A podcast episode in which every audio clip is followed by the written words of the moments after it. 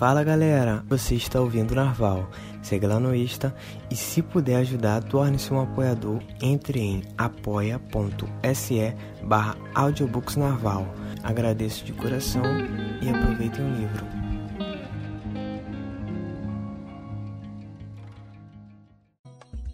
Como tudo começou. Antes de começar a ler a história da Ilíada, vamos saber por que Helena foi raptada. A religião dos gregos tinha muitos deuses, que viviam no Monte Olimpo, por isso eram chamados de olímpicos. Os homens e as mulheres interagiam com os deuses e muitas vezes apaixonavam-se por eles.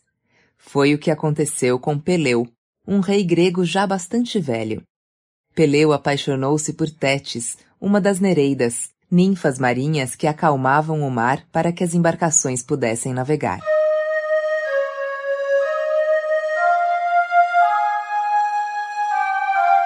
Tétis não queria saber de Peleu.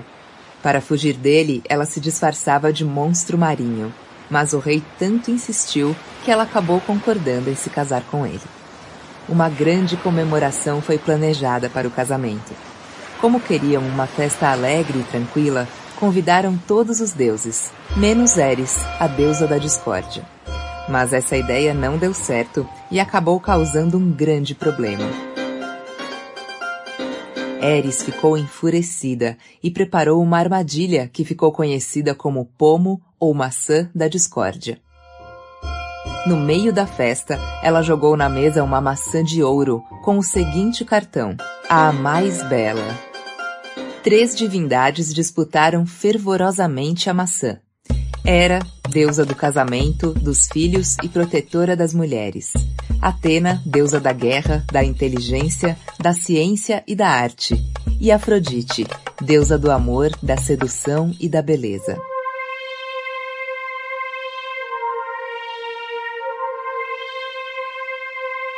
Zeus, o amontoador de nuvens, propôs que um mortal, um homem, decidisse e elegeu Paris, o príncipe de Troia, para isso. As deusas fizeram propostas tentadoras a ele para que fossem escolhidas. Hera prometeu que faria dele o rei de toda a Ásia. Atena ofereceu-lhe sabedoria e glória. E Afrodite disse que lhe daria a mulher mais linda da terra. Adivinhe quem Paris escolheu. Acho que você acertou. Ele queria a mulher mais bonita e entregou o pomo de ouro para Afrodite.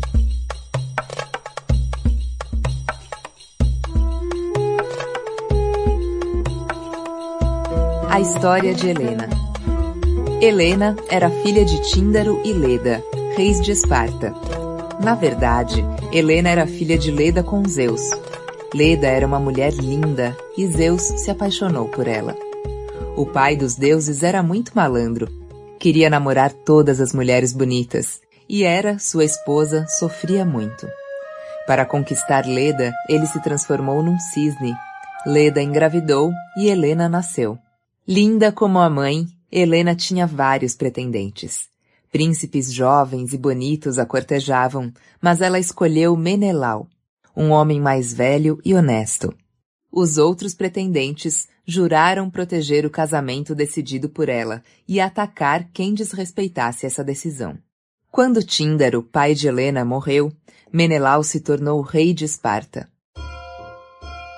O casal vivia tranquilamente com uma filhinha quando Afrodite prometeu a mulher mais bela a Paris.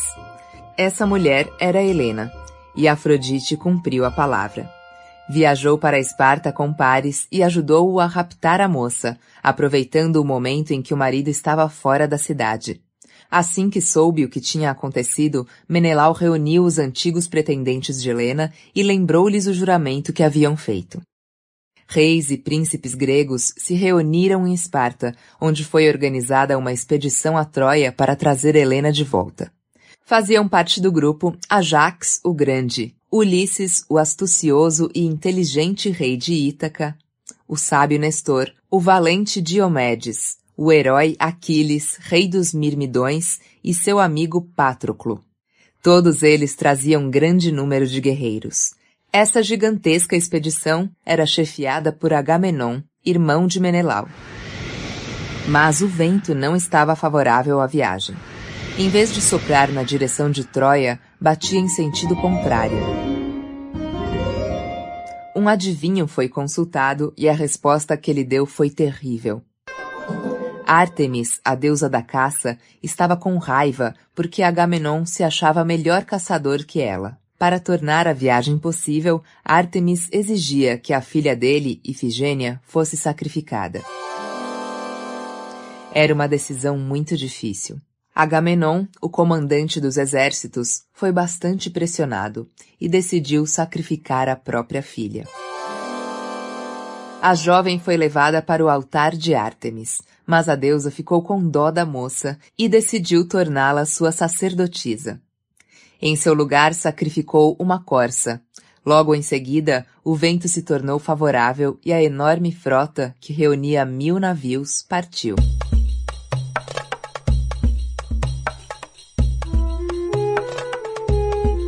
A Guerra de Troia Depois de uma longa viagem pelo mar Egeu, os gregos desembarcaram no Helesponto e montaram acampamento na praia, junto à cidade de Troia. Havia uma grande barreira a vencer. Troia era cercada por uma muralha construída pelos deuses. Além disso, seus guerreiros eram tão valentes quanto os gregos, especialmente o seu líder, Heitor, filho do rei Príamo, além de igualmente numerosos. No Olimpo, os deuses se dividiram. Uma parte apoiava os gregos, a outra os troianos. Os gregos recebiam ajuda de Ártemis e Poseidon, deus do mar, Hera e Atena, mulher e filha de Zeus, também estavam ao lado dos gregos, por não terem sido escolhidas por pares.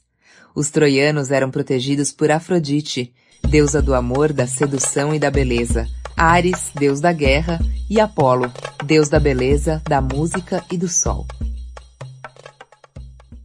Durante dez anos, os gregos cercaram a cidade e combateram os troianos.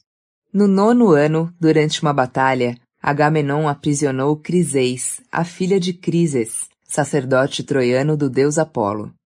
Com os emblemas de Apolo, Crises procurou Agamenon em sua nave, levando um grande resgate para trocar pela filha. Os gregos aprovaram a ideia de atender ao pedido do sacerdote e receber o resgate, mas Agamenon não concordou, expulsando o velho com maus modos.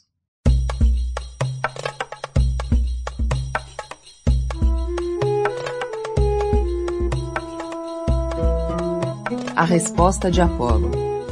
O velho foi embora, acabrunhado. Depois de afastar-se dos navios, chorando, orou a Apolo e pediu que ele atacasse os gregos. O deus ouviu o pedido e desceu do Olimpo. Com seu arco de prata, começou a desferir setas terríveis contra os gregos. Durante nove dias, as flechas de Apolo caíram sobre o acampamento e os navios gregos. No final de cada dia, uma pilha de mortos era queimada. Mesmo assim, a grande quantidade de cadáveres provocou uma peste nas tropas. No décimo dia, preocupada com o destino dos gregos, a deusa Hera instigou Aquiles a convocar as tropas. Quando todos estavam reunidos, Aquiles, conhecido por seus pés ligeiros, disse: Do modo como fomos atacados, só nos resta voltar para casa se conseguirmos escapar da morte. Antes, porém, vamos consultar um adivinho para saber por que Apolo ficou tão revoltado. Calcas, o melhor dos adivinhos, viajava com eles e logo deu a resposta. É em defesa do sacerdote e sua filha aprisionada por Agamenon que Apolo está nos atacando. Profeta da desgraça! Respondeu Agamenon. Você nunca nos deu uma boa notícia. Gosto da filha de Crises como nunca gostei de outra mulher, mas consinto em devolvê-la para salvar nossas tropas.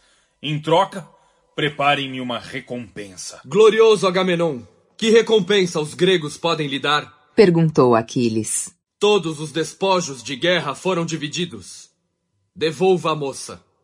Se Zeus nos permitir destruir as muralhas de Troia, terá três vezes o resgate dela. Aquiles, semelhante a um deus, você não me engana com a sua esperteza. Enquanto você conserva a sua recompensa, tenho de devolver a minha. Se os gregos me derem uma recompensa igual a que estou perdendo, eu aceito. Caso contrário, tomarei a sua, a de Ajax ou a de Ulisses? Não é justo! Respondeu Aquiles. Os troianos não fizeram nada a mim nem às tropas gregas aqui reunidas. Viemos todos aqui para vingar Menelau e você. E a sua resposta a isso é ameaçar tomar-me a recompensa pela qual tanto lutei? Quando uma cidade troiana é ocupada, a minha recompensa é sempre menor que a sua. E eu a recebo com prazer. E, no entanto, são os meus braços que mais trabalham nos combates. Portanto, decidi voltar para casa. Não pretendo ficar aqui apenas para lhe trazer bens e riquezas. Aquiles, a sua força certamente foi dada por um Deus. Fuja se é isso que o seu coração manda. Outros ficarão ao meu lado. Devolverei Criseis e tomarei a sua recompensa. Eu mesmo irei pegar Briseida na sua tenda para que fique sabendo como o meu poder é maior que o seu. Enraivecido, Aquiles refletia se deveria puxar a espada e matar Agamenon ou reprimir a cólera. Enquanto pensava, já tendo desembainhado metade da espada, a deusa Atena, guerreira e vigilante, chegou do céu e puxou os cabelos loiros de Aquiles.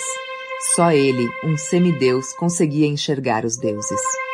Vim acalmar o seu furor a pedido de Hera que ama você e Agamenon por igual. Disse Atena. Não desembainhe a espada. Se quer ofendê-lo, use somente as palavras.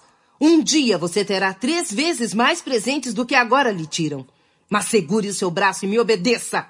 Aceito a sua decisão, por mais irritado que esteja, pois os deuses ouvem quem obedece a eles.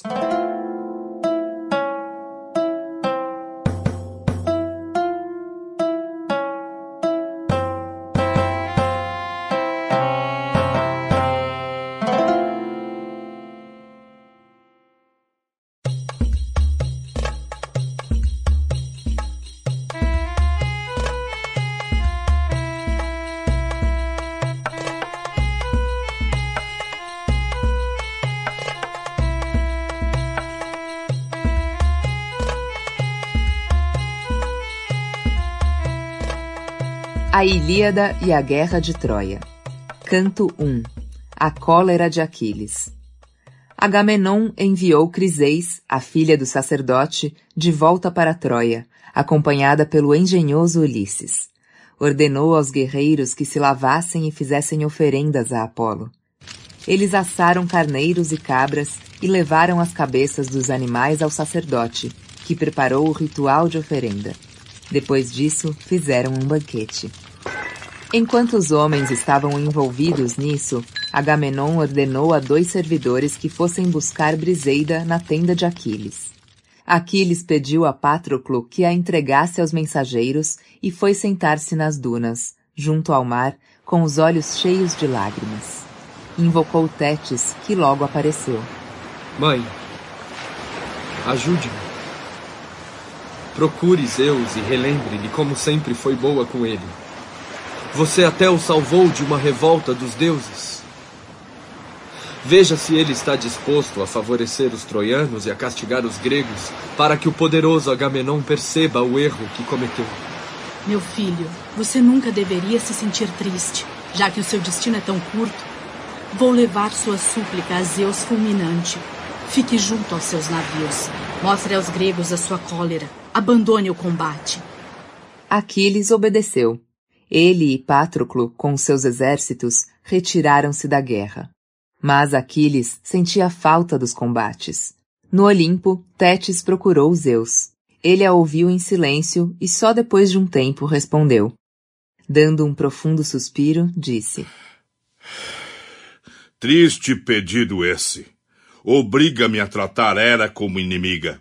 Ela diz a todos que eu protejo os troianos, mas vou cuidar deste caso para que termine bem.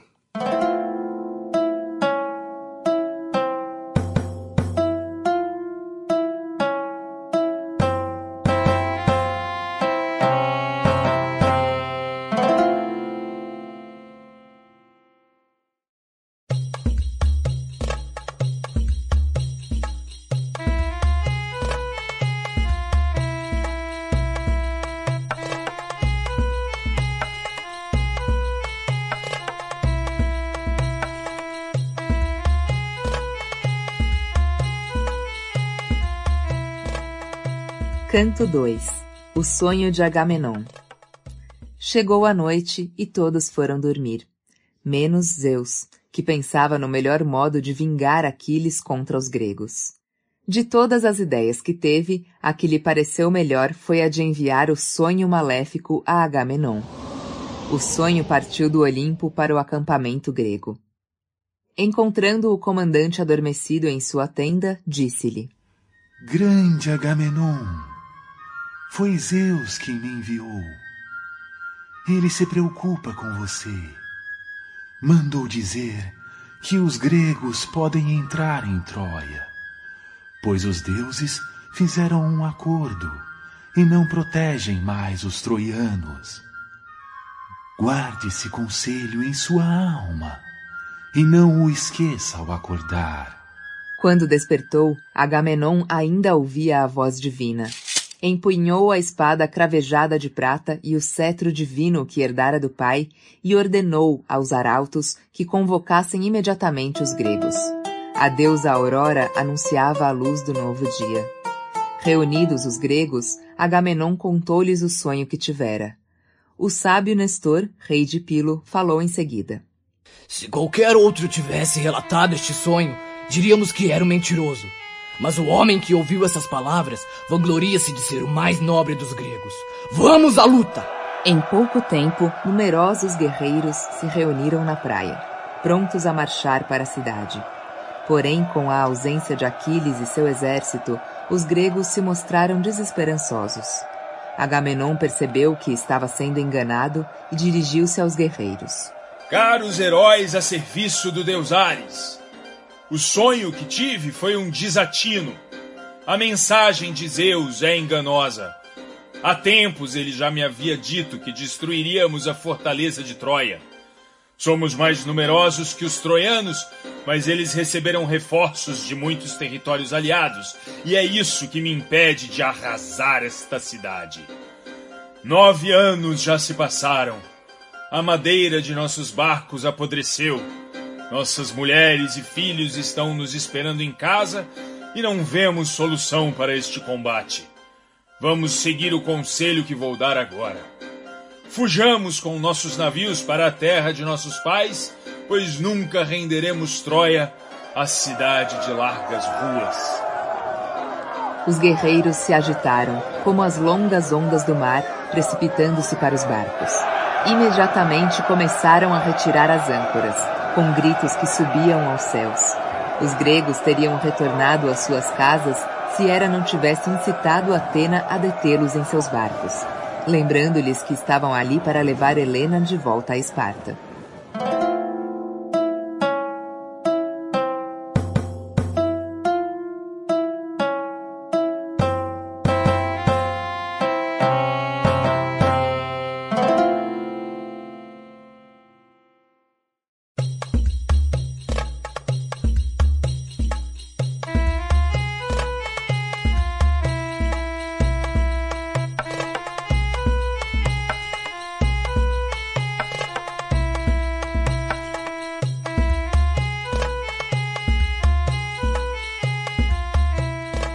Canto 3 As artimanhas de Hera Atena, a deusa de olhos de coruja, como era chamada, por ter a visão aguçada e a vigilância dessa ave, precipitou-se do Olimpo para chamar os gregos de volta à luta.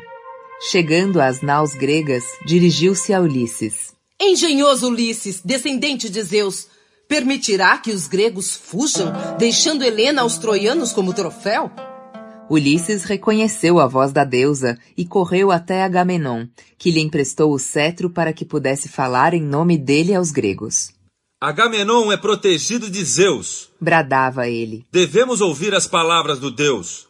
Não podemos partir sem cumprir o que prometemos: destruir Troia e levar Helena de volta. Nestor e outros não concordavam. Houve muita discussão. Finalmente, o chefe da expedição disse: Vamos comer e dar de comer aos cavalos. Em seguida, afiaremos nossas lanças, examinaremos os carros e escudos e pensaremos na batalha. Não haverá tréguas desta luta! Os reis e os guerreiros acataram a decisão de Agamenon com gritos de guerra. Fizeram oferendas aos deuses, pedindo que os livrassem da morte. Agamenon sacrificou um boi gordo ao pai dos deuses, pedindo: Zeus ilustríssimo, que o sol não se ponha sem que eu tenha destruído o palácio de Príamo e traspassado Heitor com minha lança. Zeus aceitou o sacrifício, mas não atendeu às suas palavras. Ao contrário, aumentou os seus problemas. Tocando as cornetas, os arautos chamaram para o combate. Armados de bronze, os milhares de guerreiros marcharam para a cidade.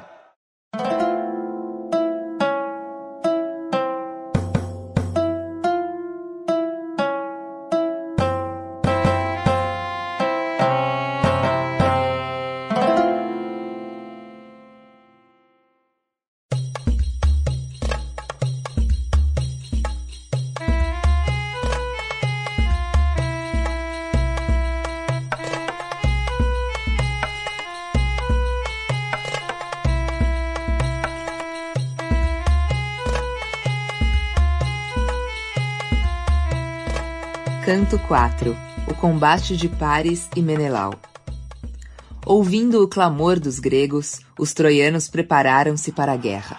Marchavam aos gritos, levando com eles a discórdia. Os gregos iam em silêncio, procurando ajudar-se uns aos outros. À medida que marchavam, uma grande e espessa nuvem de poeira se levantava. Quando os dois exércitos se defrontaram, da primeira fileira de troianos saiu Paris, semelhante a um deus.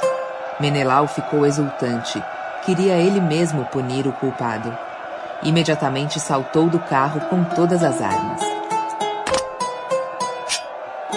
Quando Paris avistou Menelau, ficou aterrorizado e recuou, misturando-se aos outros guerreiros.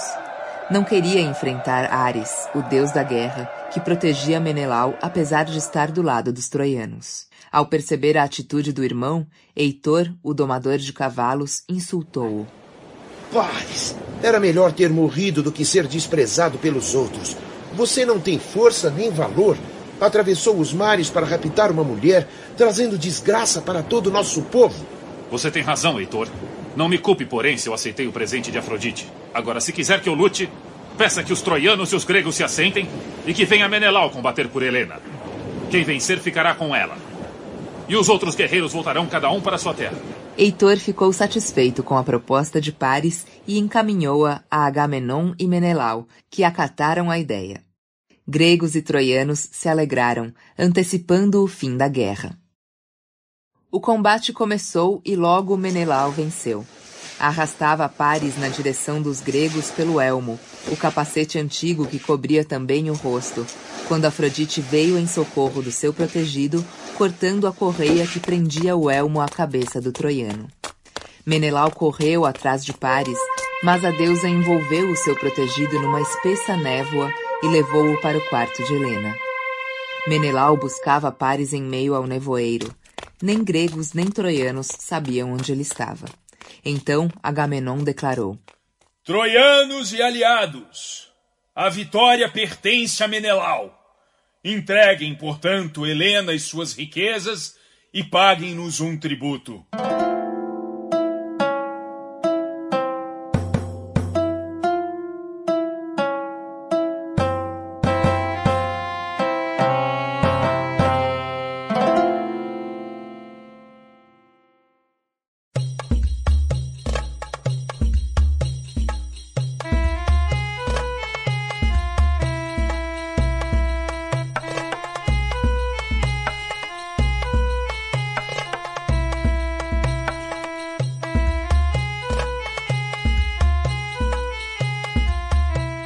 Canto 5 Os troianos quebram o juramento.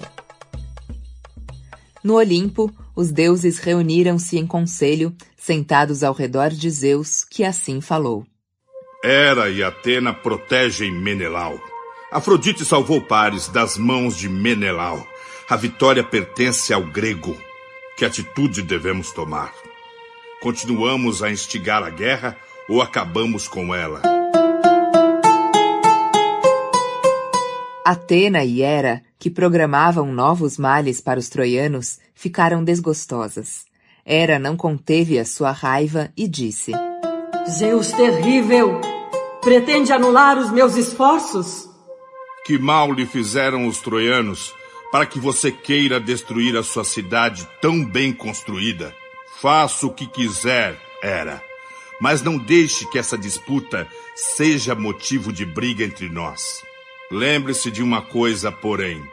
Quando eu quiser destruir uma cidade onde você tem amigos, não poderá conter a minha cólera. Contra a minha vontade, eu lhe concedo a ruína de Troia, a sagrada Ilion, uma das cidades que eu mais estimo, assim como a Príamo e seu povo. Minhas cidades preferidas são Argos, Esparta e Micenas. Respondeu Hera. Quando tiver algum motivo, poderá destruí-las. Não farei nada para impedir. Ordene então a Atena que vá ao campo de batalha e faça os troianos retomarem a batalha, rompendo a trégua combinada. Zeus convocou a deusa Atena, que desceu imediatamente para Troia e conseguiu convencer Pândaro a lançar uma flecha contra Menelau. Hera, porém, desviou a seta, que bateu no fecho do seu cinturão. Mas a flecha arranhou-lhe a pele e um sangue escuro escorreu por suas pernas. Agamenon e os companheiros se assustaram e foram buscar o médico. Ele retirou o cinturão, a malha e a flecha de Menelau. Todos se tranquilizaram ao perceber que a flecha não estava enterrada na carne, apenas havia machucado a pele.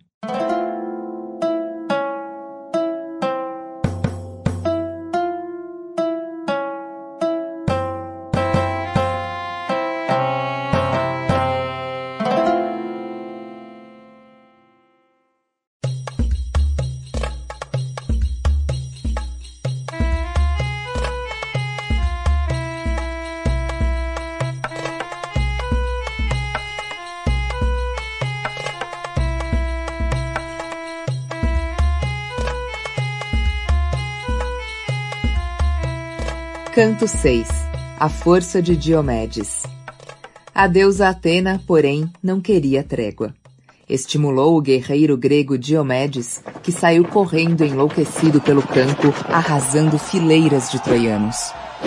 Os gregos estavam em vantagem. Pândaro acertou duas vezes Diomedes, que não se abateu. Pediu que lhe tirassem as flechas, o sangue correu e ele continuou a lutar desvairadamente. Diomedes atirou-se contra Enéas três vezes e três vezes Apolo protegeu o troiano.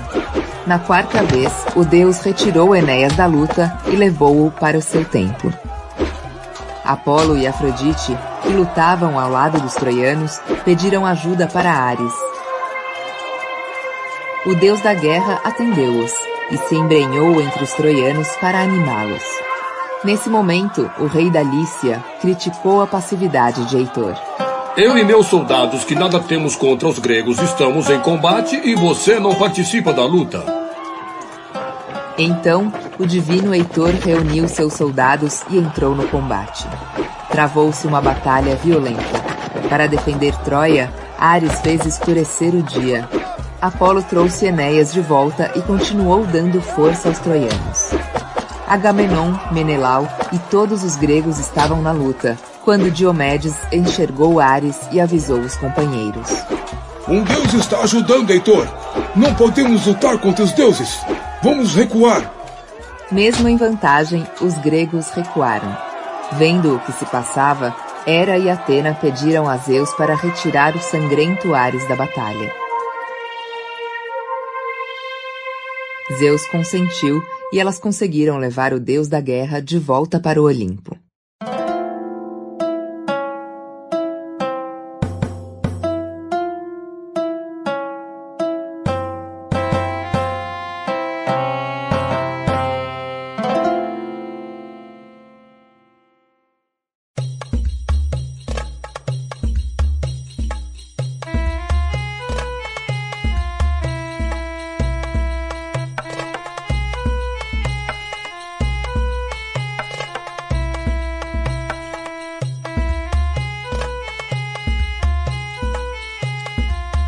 Canto 7 O duelo entre Heitor e Ajax Apolo procurou Atena e lhe propôs que a guerra fosse temporariamente interrompida. Tive essa mesma ideia. Qual é a sua proposta? Perguntou Atena. Vamos incentivar Heitor a provocar algum grego a lutar contra ele. Heleno, filho de Príamo, tinha o dom da adivinhação que Apolo lhe dera.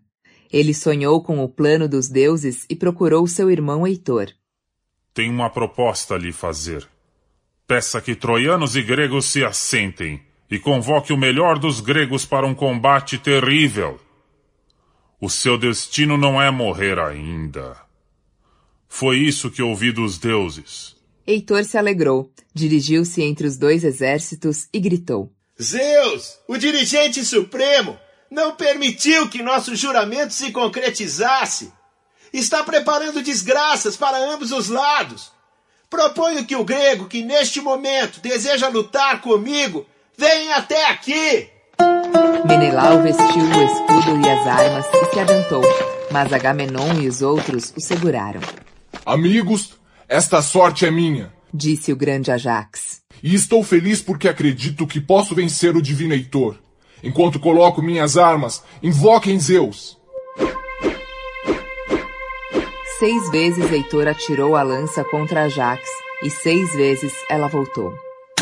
Ajax atingiu o meio do escudo de Heitor e feriu-o no pescoço, mas ele continuou a lutar. Heitor acertou uma pedra no escudo de Ajax.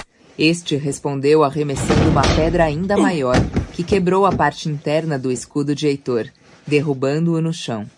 Mas Apolo o levantou. Iam começar a lutar à espada quando os mensageiros de Zeus chegaram, anunciando: Parem a luta! Os dois são bons lanceiros e queridos de Zeus, mas já escureceu e devemos obedecer à noite. Foi Heitor quem propôs o combate, disse Ajax, o grande. Com a sua lança, Ajax, você supera todos os gregos. Respondeu Heitor, de elmo cintilante. Foi um deus que lhe deu tanta força e prudência. Vamos interromper o combate por hoje. Depois continuaremos até que um dos deuses decida dar a vitória a um dos lados. Dizendo isso, Heitor ofereceu a espada cravejada de prata e Ajax deu-lhe o cinturão brilhante. Eles se separaram e voltaram para junto de suas tropas.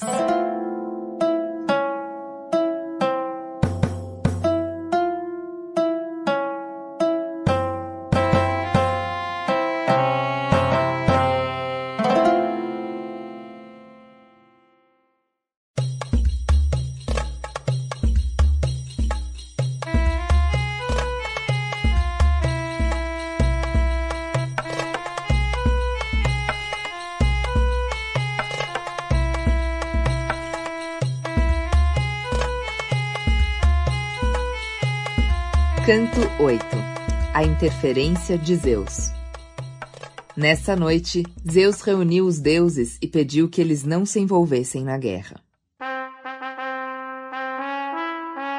Deusas e deuses, prestem bem atenção e não tentem me contrariar. Todos devem apoiar a minha ideia para que essa luta termine o mais rápido possível. O Deus que tentar defender os troianos ou os gregos será atirado ao Tártaro, a região mais profunda do inferno. Reconhecerão então que sou mais forte que os outros deuses. No Olimpo, as divindades admiraram-se com a ordem enérgica de Zeus. Em seguida, ele vestiu a armadura de ouro, subiu ao seu carro e voou entre o céu e a terra. Foi para um bosque no alto do Monte Ida para observar a guerra e analisar o destino dos dois povos.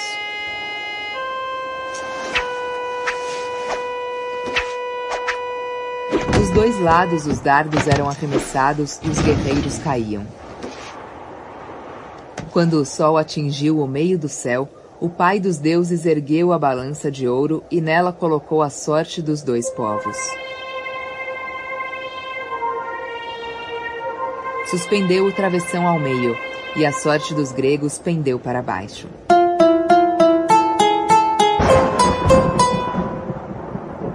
O próprio Zeus trovejou fortemente e lançou um relâmpago inflamado sobre as tropas gregas. A essa visão, todos se apavoraram e correram para suas naves. Diomedes ficou para socorrer Nestor, cujo cavalo estava ferido. Nesse momento, o carro de Heitor apareceu. Diomedes lançou um dardo em sua direção que atingiu o condutor do carro, matando-o. O pai dos deuses percebeu que ocorreria um desastre, e para evitar que os troianos fossem encurralados em Troia, arremessou um raio coruscante à frente do carro de Diomedes para afastá-lo de Heitor. Diomedes caiu de cara no chão, mas não se abateu. Três vezes retomou o combate contra Heitor e três vezes Zeus trovejou das alturas, anunciando a vitória dos troianos. Quando todos os gregos haviam se retirado, Heitor dirigiu-se às tropas. Troianos e aliados, lícios, dardânios e demais povos, vejo que Zeus, filho de Cronos, me promete a vitória. Pobres gregos, construíram muralhas fracas que não me deterão. Meus cavalos saltarão o fosso que eles cavaram.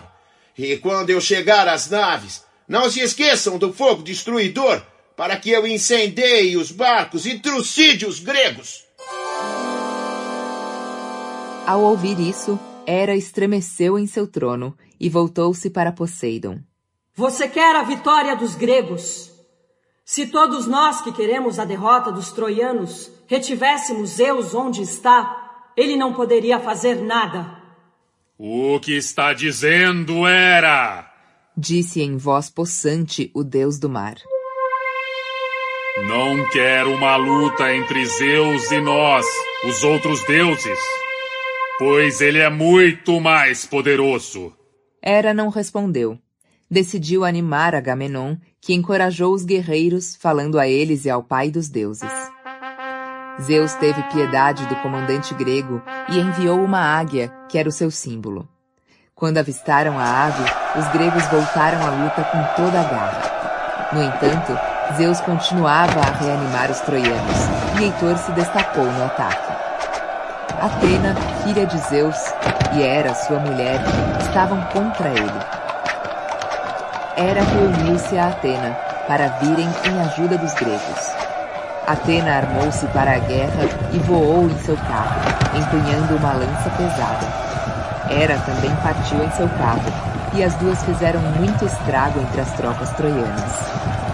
Vendo aquilo, o pai dos deuses ordenou a Íris, a mensageira dos imortais, que fizesse as deusas voltarem imediatamente. Caso contrário, o castigo delas seria terrível. Deixou o monte Ida e dirigiu-se ao Olimpo, onde encontrou as duas deusas à espera dele, com fisionomia abatida.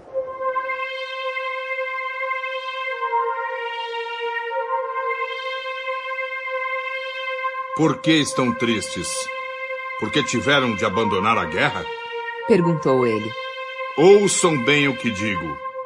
Heitor vai ganhar todas as batalhas até que Aquiles volte à luta. Depois da morte de Patroclo, como está fixado pelo destino. A noite chegou, para a alegria dos gregos e tristeza dos troianos, que gostariam que o dia se prolongasse para destruir as embarcações inimigas. Os gregos se recolheram aos barcos, mas os troianos não voltaram à cidade. Acamparam na planície onde estavam, junto às muralhas, e fizeram oferendas aos deuses, que não as receberam, pois naquele momento odiavam Troia, Príamo e o povo de Príamo.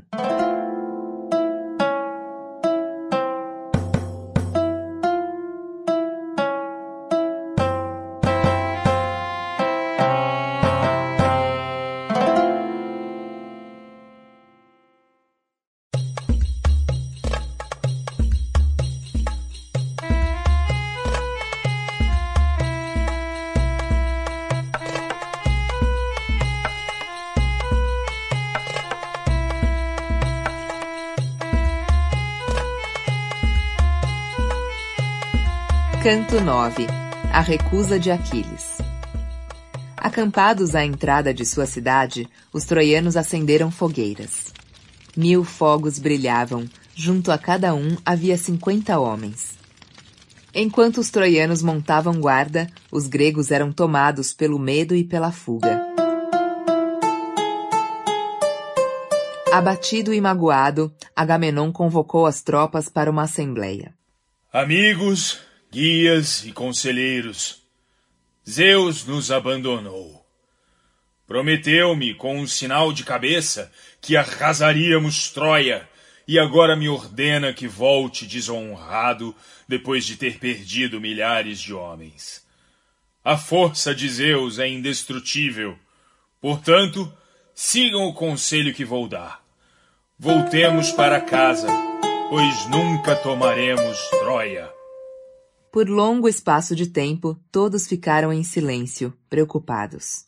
Afinal, Diomedes, bom para o grito de guerra, falou: Insensato! Louco! Você será meu primeiro adversário. O Deus dos deuses deu-lhe o privilégio da honra, mas não lhe deu a coragem que é a força maior. Acredita que os gregos não têm força nem coragem? Se seu coração diz que deve voltar, volte! Os gregos ficarão até destruir Troia. Mas se decidirem fugir como você, eu e Estânilo, meu amigo, combateremos até o fim de Troia. Lembre-se de que foi com a ajuda de um Deus que chegamos aqui.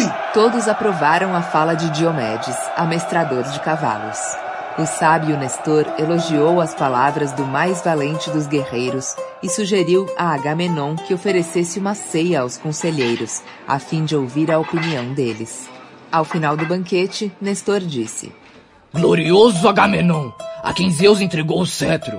Minha opinião é de que nossos problemas nesta guerra começaram desde que você tomou Briseida de Aquiles, descendente de Zeus, contra a opinião de todos.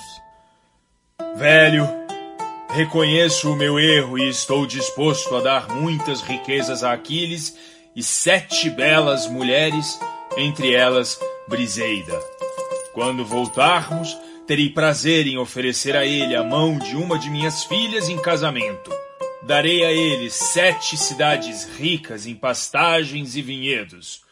É o que eu farei se ele renunciar à cólera e voltar à guerra. Ulisses, Ajax e Fênix foram enviados como mensageiros a Aquiles. Junto ao seu navio para afastar a tristeza, o rei dos Mirmidões tocava a lira e cantava as vitórias dos guerreiros ao lado de seu amigo Patroclo. Aquiles recebeu bem os emissários serviu-lhes vinho e ofereceu-lhes carnes. Antes de comer, os mensageiros apresentaram a proposta de Agamenon, enumerando longamente todas as riquezas. Astucioso Ulisses. Nem Agamenon nem outro grego conseguirá me convencer. Passei minha vida em combates, lutando contra homens por causa de suas mulheres. Devastei doze cidades por mar e onze por terra. De todas recolhi ricos despojos que entreguei a Agamenon. Ele sempre ficava para trás, junto dos navios, dava pouco do que recebia e guardava muito. De mim, tirou o bem que eu mais amava, minha querida mulher. Pois fique com ela e divirta-se. Por que todos nós viemos aqui? Por causa de Helena. Não são apenas Agamenon e Menelau que amam suas mulheres, nós também amamos. Enquanto eu estava na guerra, Heitor não saiu para fora dos muros de Troia e a única vez que nos encontramos ele fugiu à luta. Não vou mais combater com Heitor. Amanhã partirei com meus guerreiros. E em três dias, se os deuses permitirem, chegaremos a Fétia, nossa próspera terra. Aconselho aos gregos que façam o mesmo, pois Zeus protege Troia e suas tropas estão confiantes.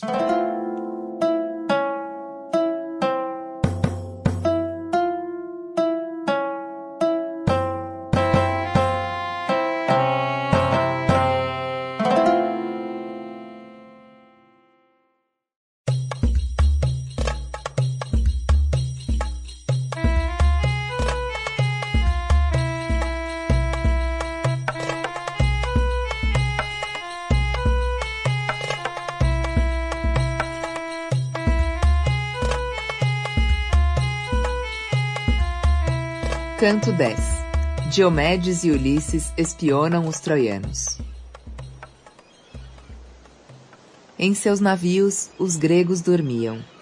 Agamenon, aflito, não conseguia descansar e foi procurar seu irmão Menelau, que havia tido a mesma ideia e vinha ao seu encontro. Decidiram pedir conselho a Nestor, que propôs mandarem um espião ao acampamento troiano para descobrir o que o inimigo planejava. Nestor escolheu Ulisses e Diomédes para executar essa tarefa. Vestiram pele de leão, escudo e elmo e receberam armas especiais. Atena enviou uma garça como mensageira de boa sorte. Eles não conseguiram vê-la, mas ouviram o seu grito e reconheceram a ave da deusa.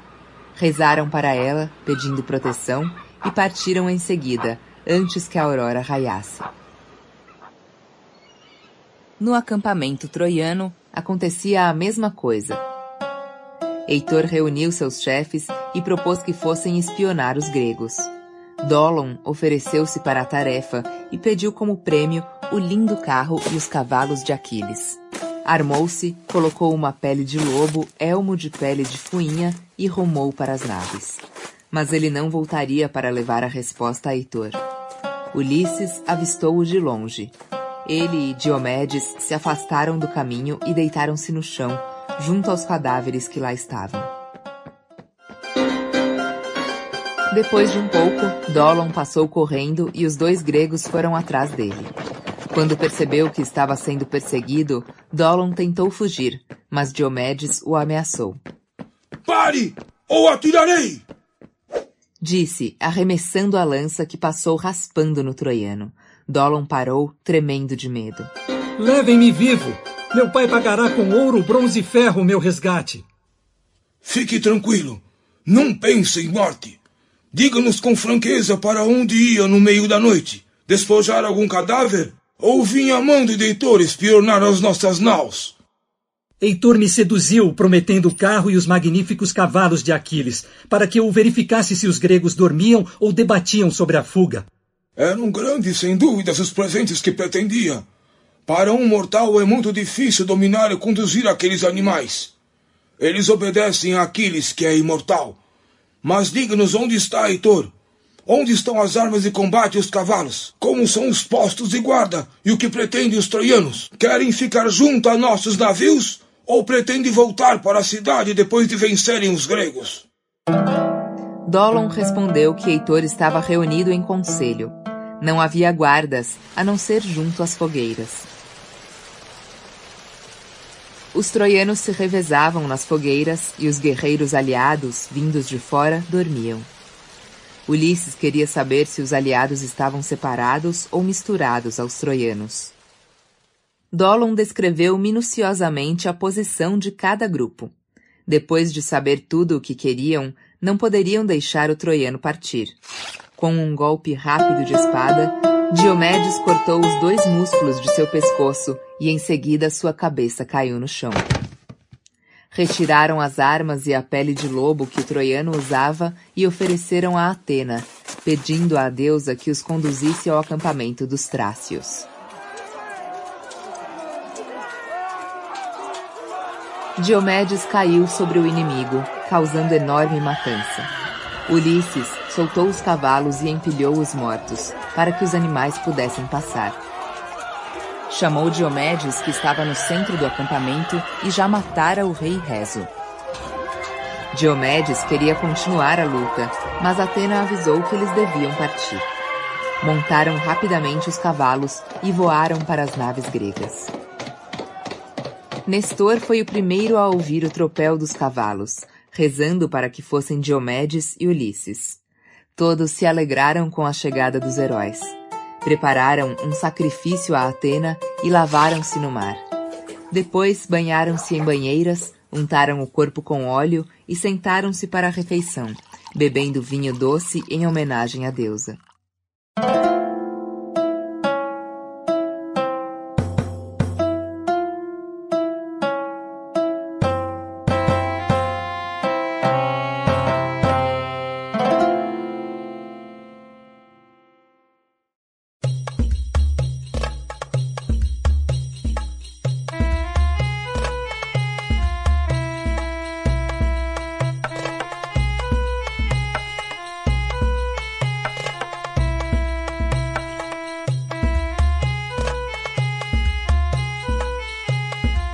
Canto 11 A Fúria de Agamenon Quando a aurora acordou para trazer luz aos mortais e imortais, Zeus enviou Eris, a deusa da discórdia, aos navios gregos. Ela ergueu-se sobre o barco negro de Ulisses e deu um grito terrível, para se fazer ouvir em todo o acampamento grego. Era um grito de guerra que chamava para a luta. Agamenon armou-se e ordenou que todos se preparassem para o combate. Na planície em que se encontravam, os troianos se reuniram. Os dois exércitos entraram em choque. Heitor, ora estava nas primeiras filas, combatendo, ora entre as últimas, dando ordens. No início da manhã, havia guerreiros caídos de ambos os lados. Quando o sol estava alto, Agamenon atacou e destruiu muitos troianos e seus chefes. Heitor foi afastado das lanças, do sangue e do tumulto por Zeus, mas Agamenon continuava a matança em busca do príncipe de Troia. Os troianos fugiam, muitos caíram dos carros, feridos pela lança do chefe grego. Quando Agamenon se aproximava das muralhas da cidade, Zeus ordenou a Íris que levasse uma mensagem a Heitor. Com asas de ouro e pés de vento, Íris desceu do Olimpo e disse a Heitor: Filho de Príamo, Zeus mandou dizer-lhe que enquanto Agamenon estiver à frente da luta, você não deve enfrentá-lo, mas estimular o exército a lutar. Quando Agamenon for ferido, Zeus lhe dará o poder de matar e você lutará até chegar aos navios gregos e a noite cair. Em pouco tempo, Agamenon foi ferido no braço, mas continuou a lutar com fúria, atacando fileiras de inimigos com golpes de espada, lança e pedras. Quando a ferida secou e parou de sangrar, sentiu dores lancinantes e teve de abandonar o ataque. Assim que Agamenon se afastou, Heitor rumou para as naus, conclamando as tropas a segui-lo. Coragem, guerreiros! Avancem com os cavalos!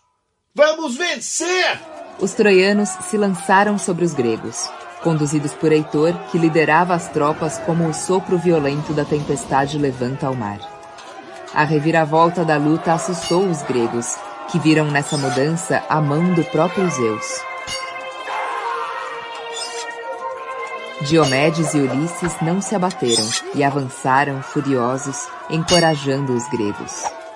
Diomedes atirou a lança contra Heitor. Apolo o protegeu e a arma atingiu o elmo. Heitor recuou e caiu de joelhos.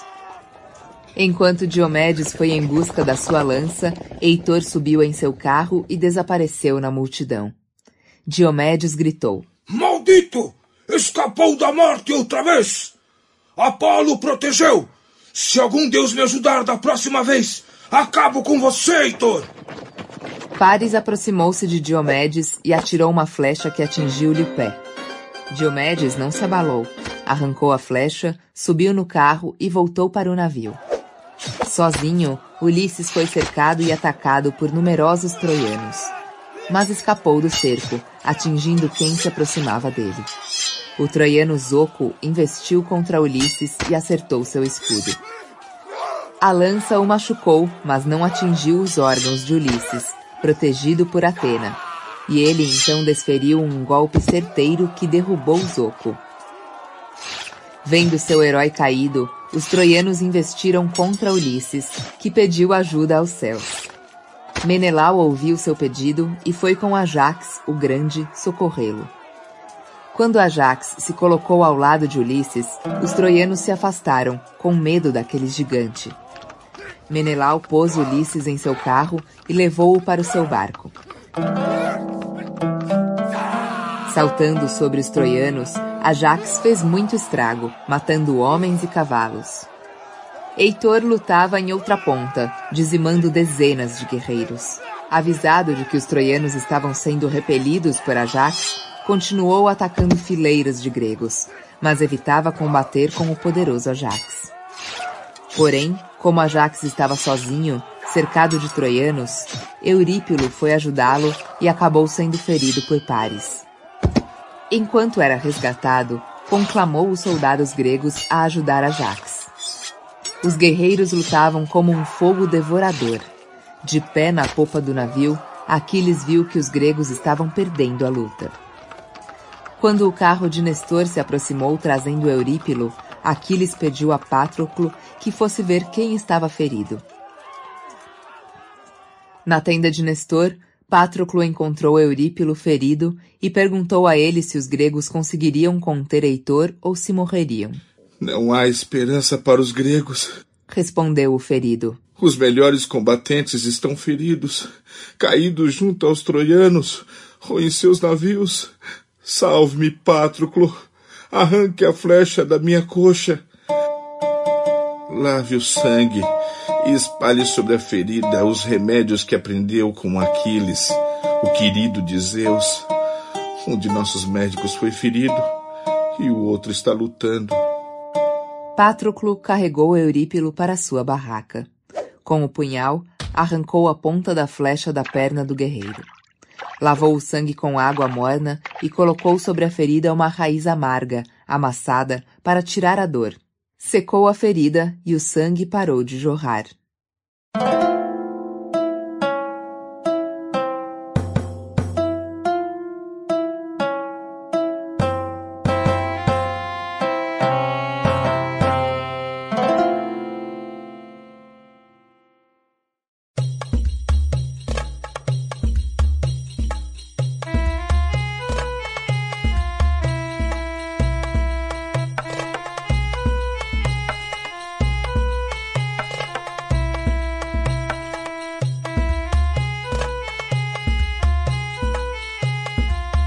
Canto 12 Combate nas muralhas Enquanto Patroclo cuidava de Eurípilo, a luta seguia desordenada.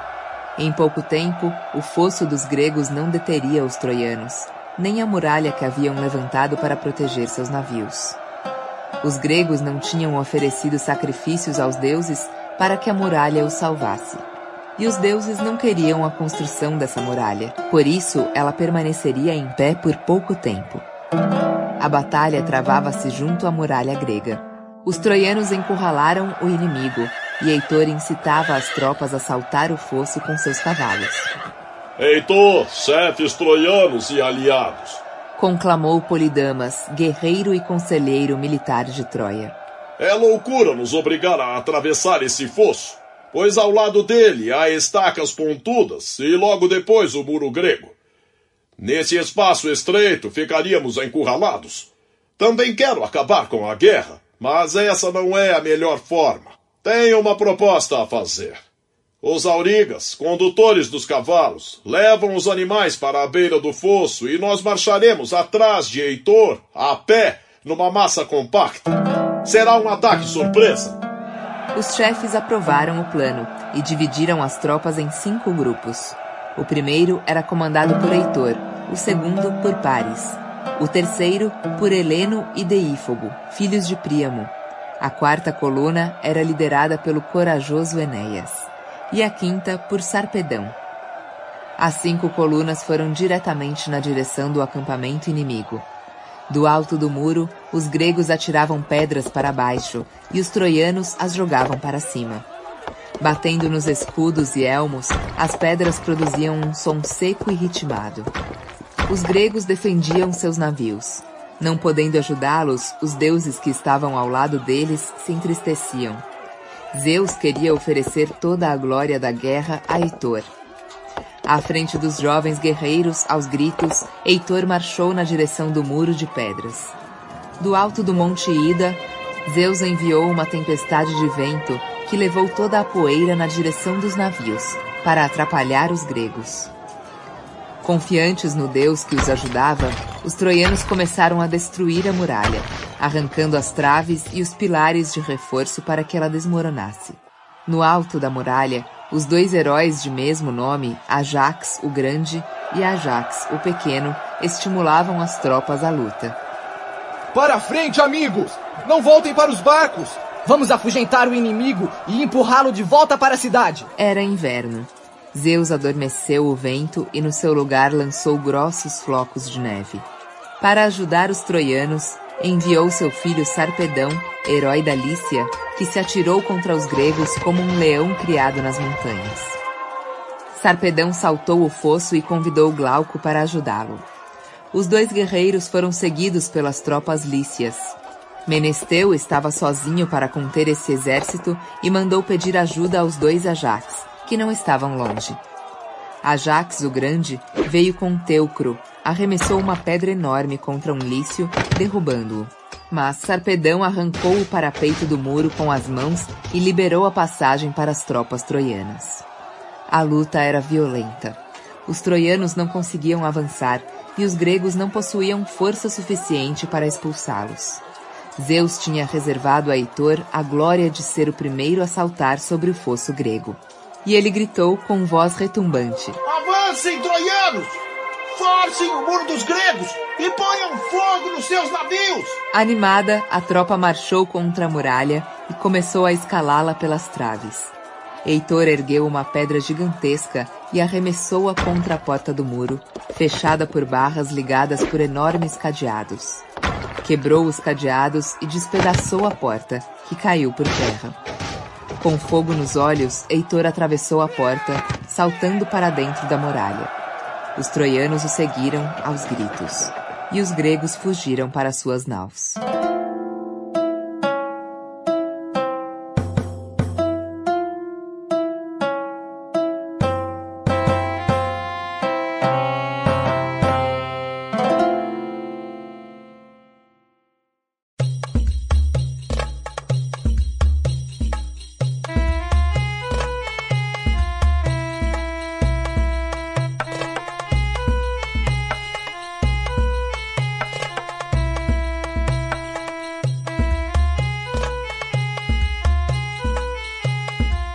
Canto 13 Luta junto às naves.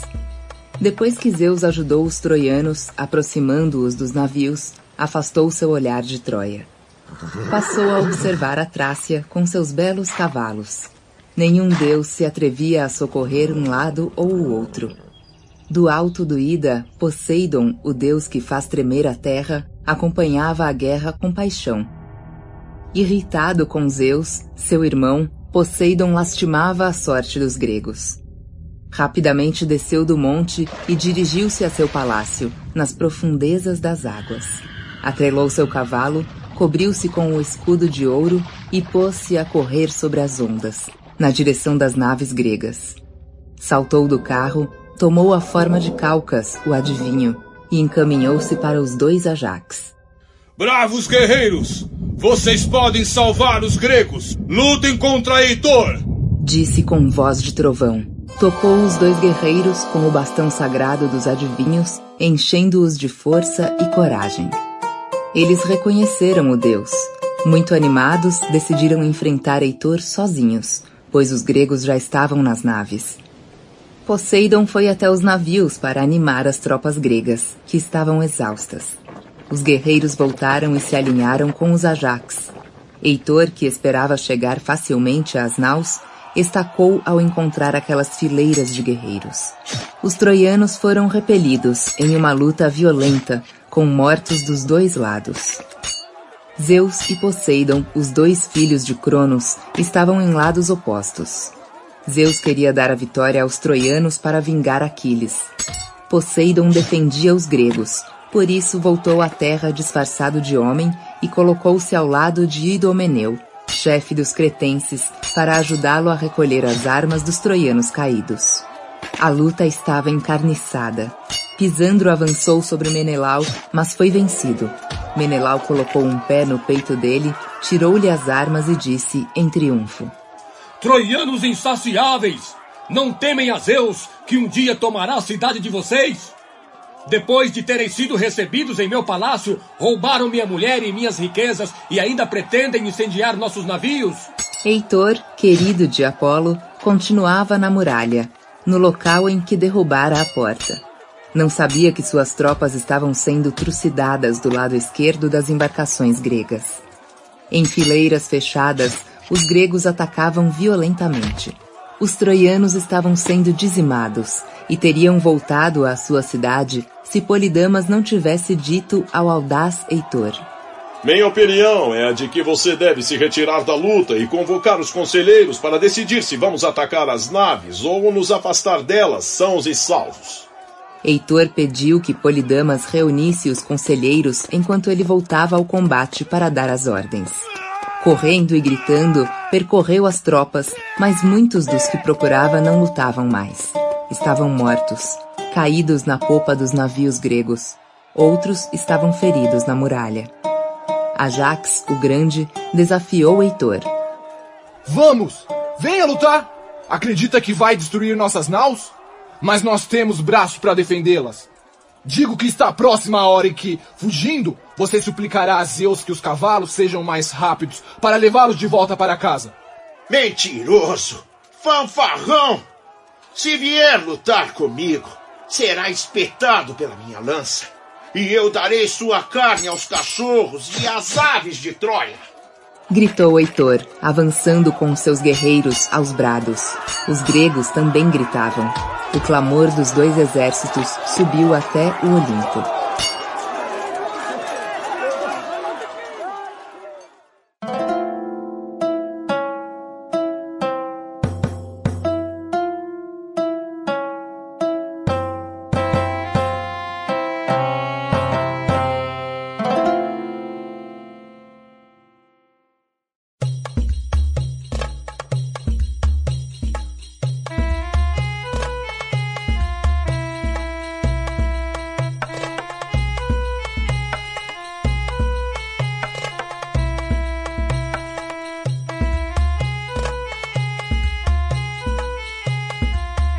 Canto 14 Zeus é enganado. Nestor, Agamenon, Ulisses e Diomedes conversavam junto aos barcos sobre qual seria a melhor atitude a tomar. Marchavam para a luta quando Poseidon, disfarçado de velho, pegou a mão direita de Agamenon, dizendo-lhe: É agora, assistindo à matança dos gregos, que o malvado Aquiles está alegre. Ele deve morrer! Instigou Poseidon. Mas você ainda não irritou totalmente os deuses. Por isso os troianos fugirão para a cidade. Dito isso, deu um grito tão poderoso que valia pelo de dez mil homens juntos. O grito fez tremer a terra e deu força para os gregos continuarem a guerrear sem descanso. Do Olimpo, Hera observava a terra. Viu Poseidon na guerra e se alegrou. Zeus estava sentado no mais alto pico do monte Ida. Para distrair o marido, pai dos deuses, Hera se enfeitou e foi procurá-lo. Queria que ele dormisse carinhosamente abraçado a ela. Untou o corpo com óleo perfumado, penteou e trançou os cabelos e vestiu uma linda túnica, feita por Atena. Prendeu-a com broches de ouro nos ombros, colocou um belo cinto e brincos de pedras preciosas. Cobriu a cabeça com um véu e colocou sandálias douradas. Era irradiava beleza e graça. Chamou Afrodite e disse-lhe: Querida filha, você me daria o que vou pedir-lhe? Ou recusaria, porque ajudo os gregos e você está do lado de Troia? Deusa venerável, diga o que quer se for prudente o que pede, eu o farei. Afrodite, dê-me o carinho e o desejo com que você domina todos os seres, imortais e imortais. Vou visitar o oceano, origem dos deuses, e sua mulher, a mãe de todos os rios, para acabar com a briga entre eles. Faz tempo que não se amam mais, só tem raiva no coração. Gostaria de uni-los de novo pelo amor. Não posso recusar seu pedido. Disse Afrodite, retirando do seio um cinto bordado de várias cores. Todos os encantos estavam ali reunidos: o carinho e o desejo, e também a sedução, que faz as pessoas perderem a cabeça. Hera lançou-se do Olimpo para a terra. Atravessou as montanhas cobertas de neve e desceu ao mar. Foi a Lêminos em busca do sono, irmão da morte, e pediu-lhe que adormecesse Zeus assim que ela se deitasse ao lado dele. O sono não queria fazer isso, mas ela conseguiu convencê-lo, oferecendo-lhe como recompensa uma de suas filhas mais graciosas. a deusa voltou ao Olimpo e subiu ao topo do Monte Ida. Zeus a viu e imediatamente se sentiu atraído por ela. Ele abraçou-a e logo em seguida adormeceu. Enquanto isso, o sono desceu ao mar e pediu a Poseidon que desse a vitória aos gregos, pelo menos enquanto Zeus dormia. Poseidon foi encorajar os gregos, enquanto Heitor liderava os troianos. Terrível luta se travou. Heitor lançou o dardo contra Ajax, o grande, que estava à sua frente, mas não conseguiu feri-lo. Ajax atirou uma grande pedra contra Heitor e atingiu-o no peito. O príncipe de Troia caiu, soltando a lança e o escudo, enquanto o elmo se desprendia da cabeça. Aos gritos, os gregos correram para cima dele, mas os melhores guerreiros troianos chegaram antes e carregaram seu chefe para a cidade. Com o afastamento de Heitor, os gregos se atiraram ainda com mais vigor à guerra, especialmente Ajax, o grande, que era o melhor de todos, para perseguir o inimigo que fugia.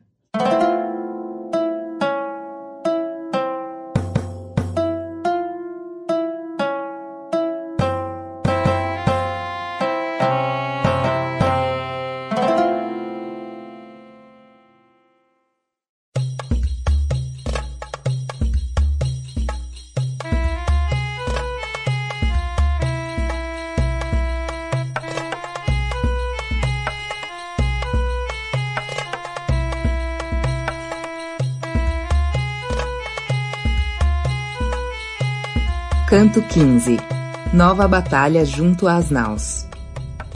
Depois que os troianos, fugindo, deixaram o muro grego e saltaram o fosso, pararam perto dos seus carros, aterrorizados. Muitos tinham caído na fuga, devido aos golpes e pedradas que receberam. Nesse momento, Zeus acordou e viu os troianos sendo perseguidos pelos gregos, com o deus Poseidon entre eles. Avistou o Heitor respirando com dificuldade e vomitando sangue. O pai dos deuses voltou-se para Hera enfurecido. Veja só o que a sua esperteza conseguiu, terrível Hera! Deveria ser castigada com chicote. Não é por minha vontade que Poseidon, que faz tremer a terra, ajuda os gregos. Hera, se você concordar comigo nas assembleias, Poseidon ficará do meu lado e que nenhum outro deus volte a interferir nesta guerra. Em seguida, mandou Íris ao encontro de Poseidon, pedindo-lhe que deixasse a luta e voltasse para seu palácio. Zeus era seu irmão mais velho e ele lhe devia respeito.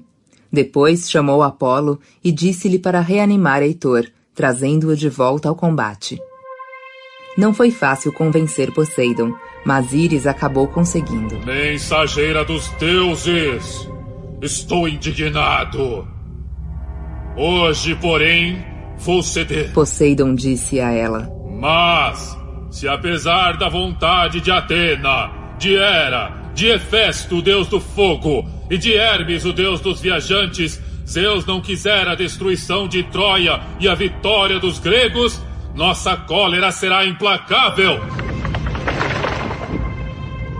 Apolo, com seus poderes de cura, desceu do Olimpo para tratar de Heitor. O príncipe de Troia se recuperou e voltou à luta. De novo, os troianos marcharam na direção dos gregos, com Heitor à sua frente.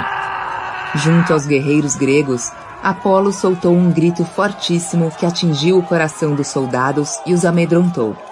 Os gregos, que até então lutavam como leões, reuniram-se como um grande rebanho de carneiros e puseram-se em fuga. Aos gritos, Heitor incitava os soldados. Deixem os despojos e ataquem os navios! Aquele que estiver longe dos barcos, eu mesmo matarei! Enquanto os exércitos lutavam em volta da muralha, Patroclo tinha feito curativo na perna de Eurípilo e ficara conversando com ele. Mas quando viu os troianos atravessarem o muro, decidiu chamar Aquiles para que voltasse à luta. Heitor avançou sobre Ajax, o grande, mas não conseguiu acertá-lo. Teucro atingiu Clito e atirou uma flecha contra Heitor, mas Zeus a desviou, arrebentou a corda do arco e derrubou-o no chão. Um deus está tramando contra nós! Disse Teucro a Ajax, seu irmão. Deixe de lado o arco. Empunhe uma lança comprida e combata os troianos para que eles não tomem nossas naus tão bem construídas. Menelau e Ajax animavam os gregos. Heitor fazia o mesmo com seus guerreiros. Os troianos corriam para os navios como leões em busca de carne crua. Eles seguiam o que o pai dos deuses tinha previsto. Zeus despertava a coragem nos troianos e fascinava os gregos, mas dava a vitória a seus inimigos.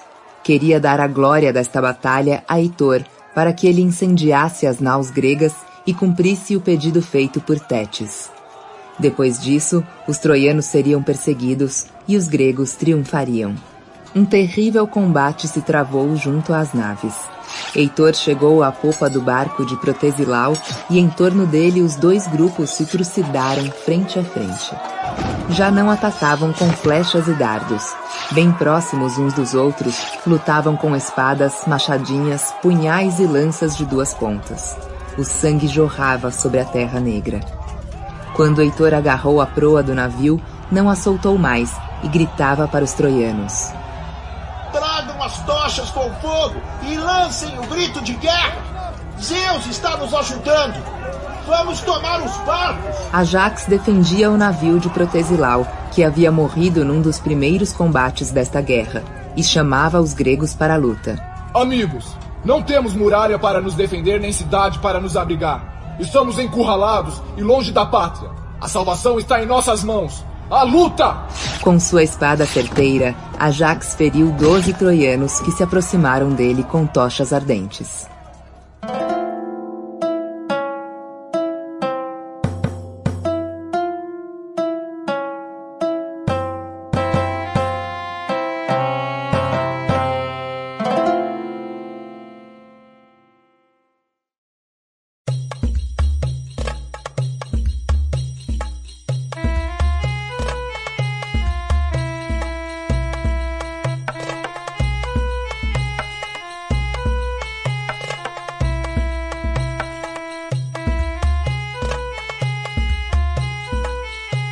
Canto 16 A morte de Patroclo Assistindo à luta, Patroclo teve uma ideia.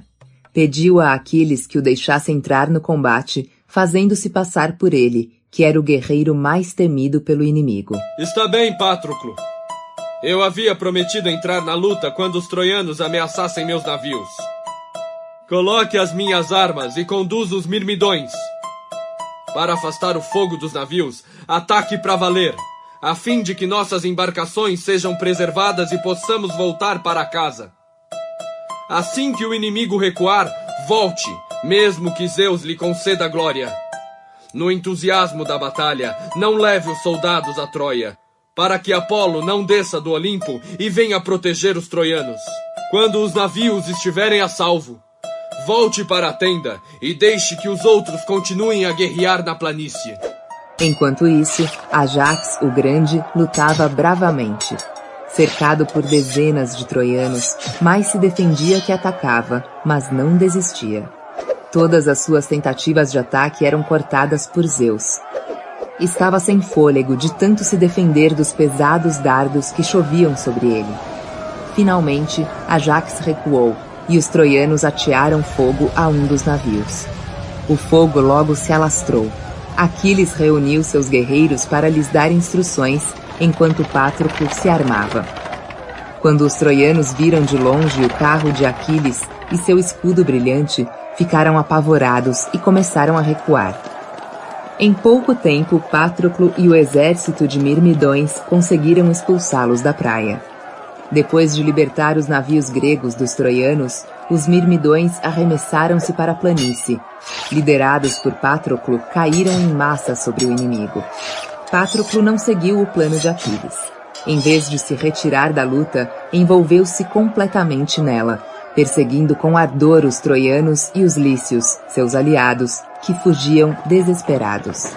Heitor se retirou da batalha com suas tropas, mas Apolo, disfarçado de um tio seu, disse-lhe: Por que abandonou a luta, Heitor?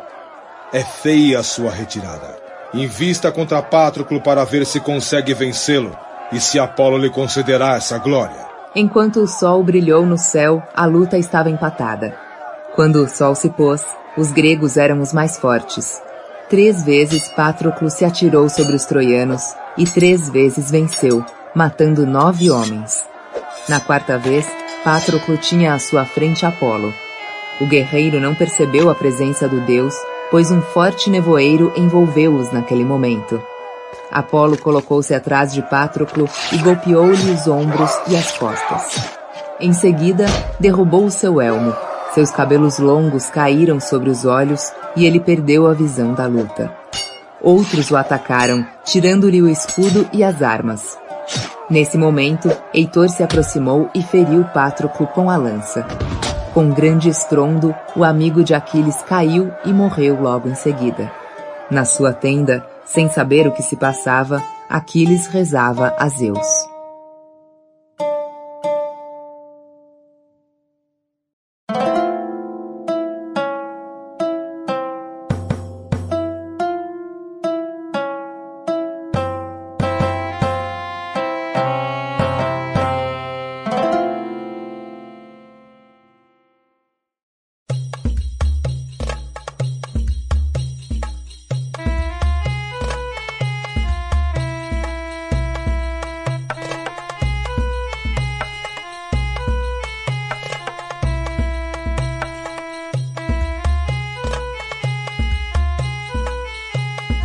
Canto 17 O corpo de Patroclo Menelau viu Patroclo morto e correu para protegê-lo.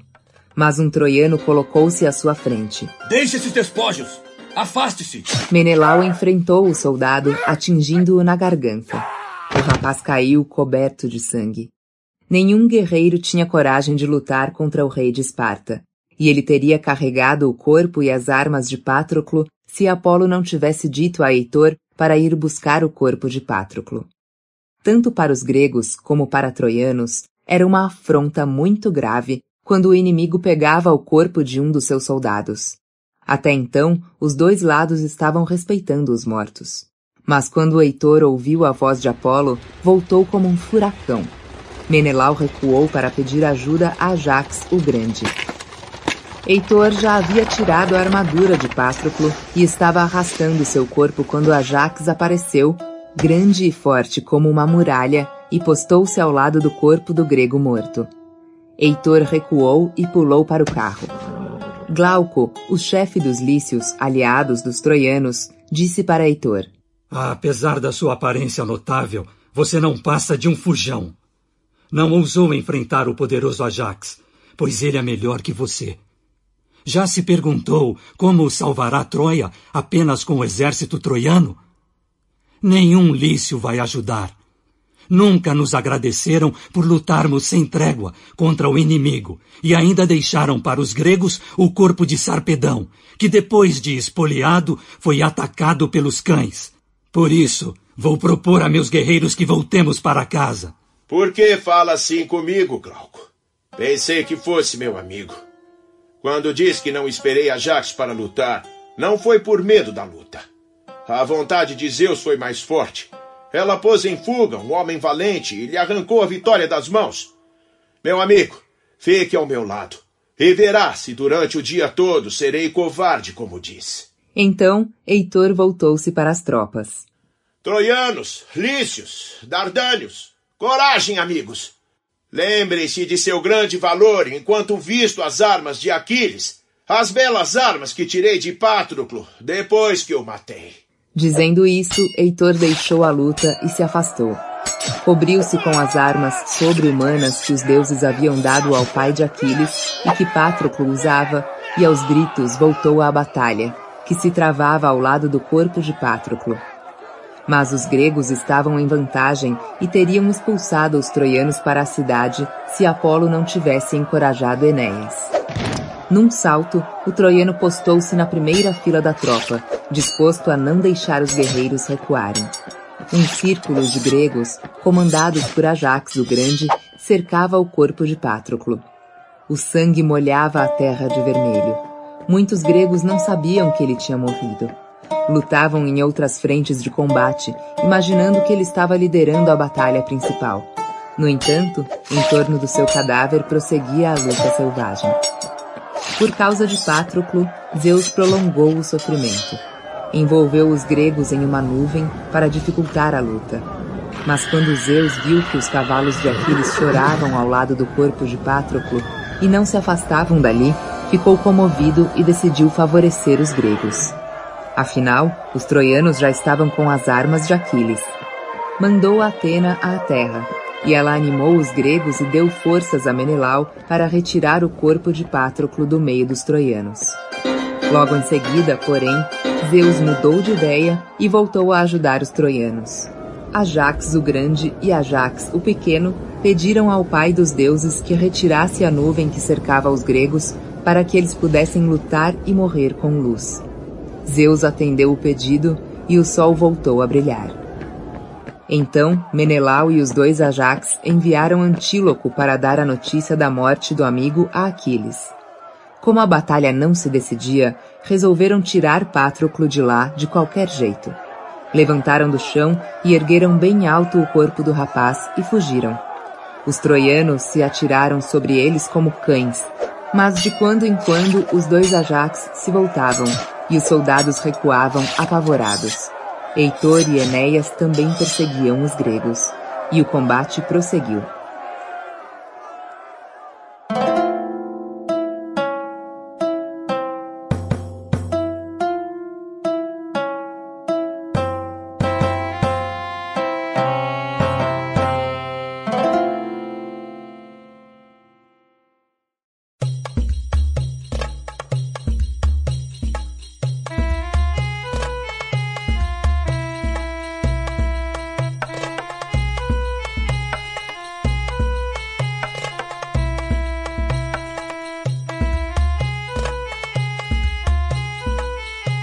Canto 18 Hefesto fabrica novas armas para Aquiles.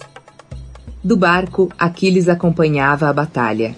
Quando viu Antíloco, o mensageiro de pés ligeiros, aproximar-se, pensou: Tomara que não aconteçam as desgraças cruéis que minha mãe me anunciou. Ela disse que o melhor dos mirmidões morreria nas mãos dos troianos. Pátroclo deve estar morto, o valente filho de Menetes, o audacioso.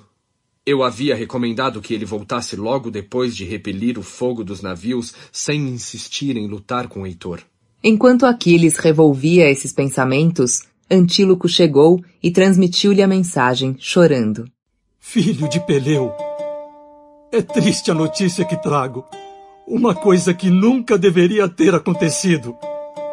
Pátroclo está morto. E em volta do seu corpo despojado trava-se um duro combate, pois Heitor está com as armas dele. A dor envolveu Aquiles como uma nuvem. Seu coração gemia. Do fundo do mar, Tétis ouviu os seus gemidos e foi procurá-lo. Por que está chorando, meu filho? Tudo se cumpriu conforme o seu pedido a Zeus. Queria que os gregos fossem rechaçados para seus navios, e isso aconteceu. É verdade, minha mãe.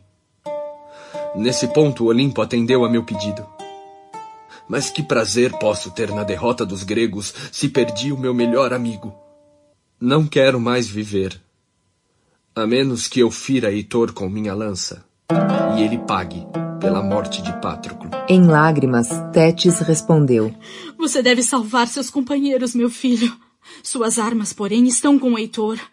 Amanhã cedo, ao romper o dia, eu lhe trarei armas novas feitas pelo deus Hefesto. Espere-me até lá, disse ela, despedindo-se. Enquanto isso, os gregos fugiam de Heitor com urros terríveis. Nenhuma das partes, porém, conseguia se apossar do corpo de Patroclo. Os dois Ajax não se afastavam dele e Heitor tentava a todo custo tirá-lo dali, e teria conseguido, obtendo uma glória imensa, se a rápida Íris, de pés de vento, não tivesse vindo trazer uma mensagem a Aquiles. Levante-se, Aquiles, disse ela. Vá defender o cadáver de Patroclo antes que Heitor o arraste para Troia. Deusa Íris, que Deus a enviou como mensageira? Era a mulher de Zeus. Ninguém sabe que aqui estou, nem Cronos, o Deus Supremo. Como posso lutar sem armas? Vá assim mesmo como está, até o fosso que rodeia a muralha, para que os troianos o vejam, se apavorem e abandonem a luta. Assim, os gregos poderão respirar. Aquiles levantou-se.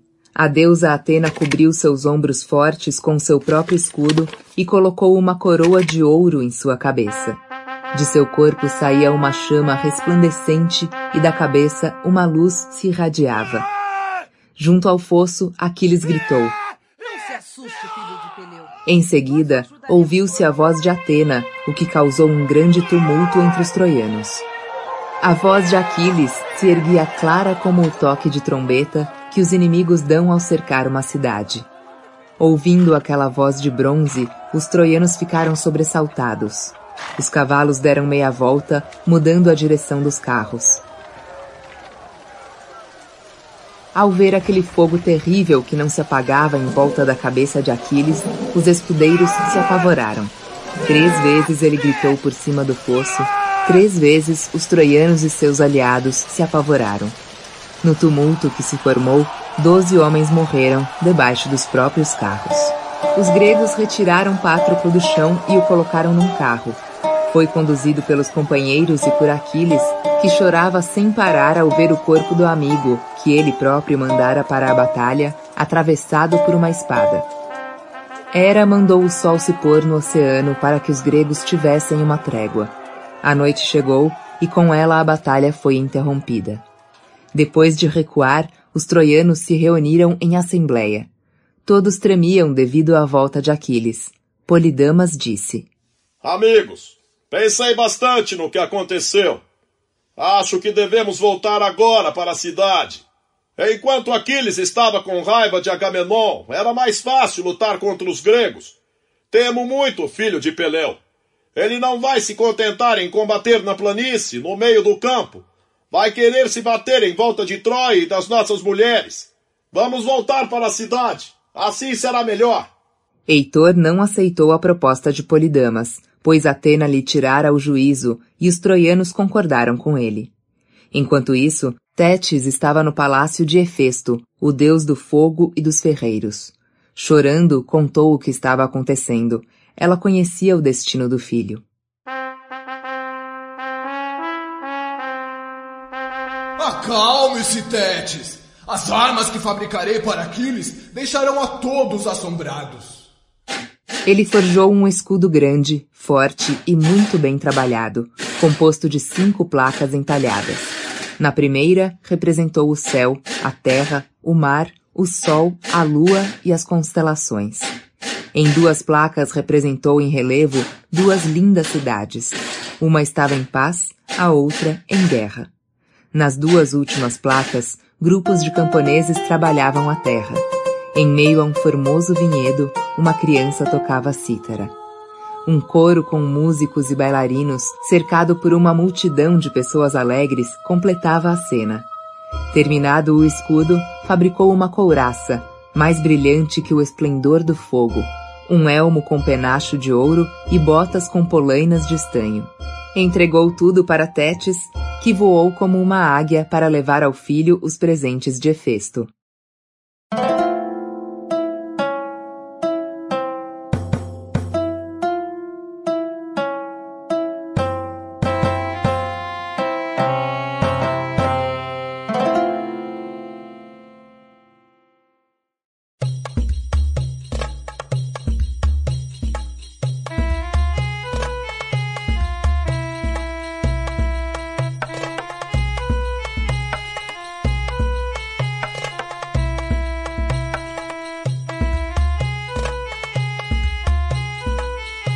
Canto 19 O fim da cólera de Aquiles Tétis chegou aos navios gregos quando a aurora subia do oceano para levar a luz aos mortais e imortais.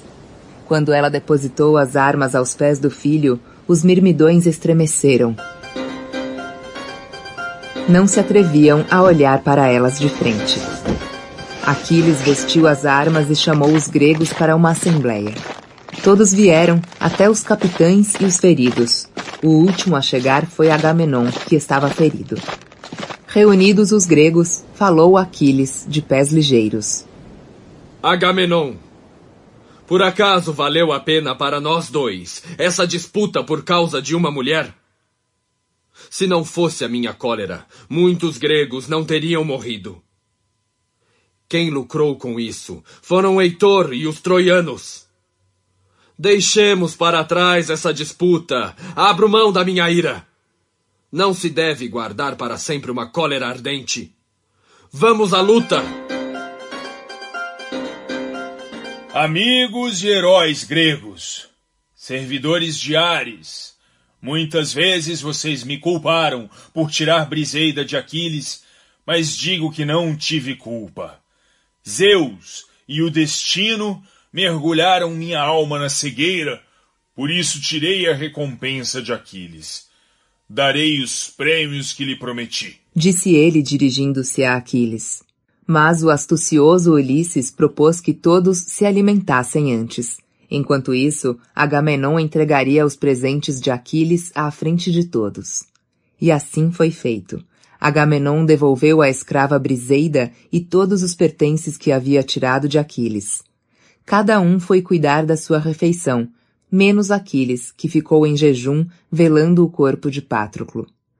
Vendo aquilo, Zeus se apiedou de Aquiles e pediu que Atena lhe colocasse no peito néctar e ambrosia, a bebida e a comida dos deuses, a fim de fortalecê-lo para a luta. Tomando a forma de um falcão, a deusa desceu do Olimpo e pingou, gota a gota, o alimento no peito do guerreiro. Em pouco tempo, os soldados já se armavam para a guerra. Aquiles colocou a armadura nova, o elmo e o escudo e embainhou a lança de seu pai, tão grande e pesada que nenhum outro soldado conseguia erguê-la. Suas armas brilhavam à distância. Seus dentes rangiam de ódio. Seus olhos soltavam faíscas. Flocos de neve caíam da morada de Zeus, soprados por Bóreas, filho do Éter, Automedonte e Alcimo atrelavam os cavalos. Aquiles, então, dirigiu-se aos animais. Chanto e Balho, lembrem-se de me trazer são e salvo para o acampamento, depois que tivermos nos cansado da matança. Não me deixem morto no campo de batalha, como aconteceu com Patroclo. Inclinando a cabeça, Chanto respondeu. A deusa Hera falava por meio dele. Hoje vamos salvá-lo, terrível Aquiles. Mas o seu dia se aproxima e não seremos nós os responsáveis, e sim um Deus e o rude destino. Chanto, por que me anuncia a morte? Sei que vou morrer, mas pretendo lutar até deixar os troianos cansados da guerra. Dizendo isso, conduziu os cavalos para a primeira fila. Ia raivoso, bradando seu ódio contra o inimigo e incitando os guerreiros à luta. Quando Heitor avistou Aquiles, sentiu que sua morte estava próxima. Para ganhar tempo, deu três voltas ao redor de Troia, perseguido por Aquiles.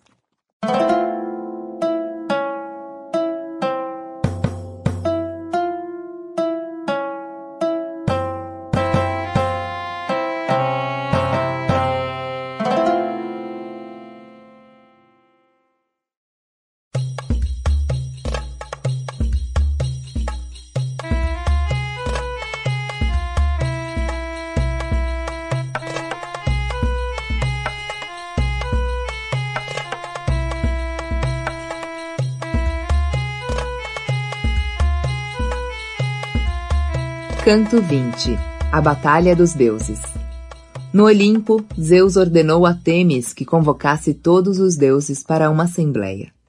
Todos os rios compareceram, todas as ninfas que vivem nos bosques, nas fontes dos rios e nos prados estavam presentes.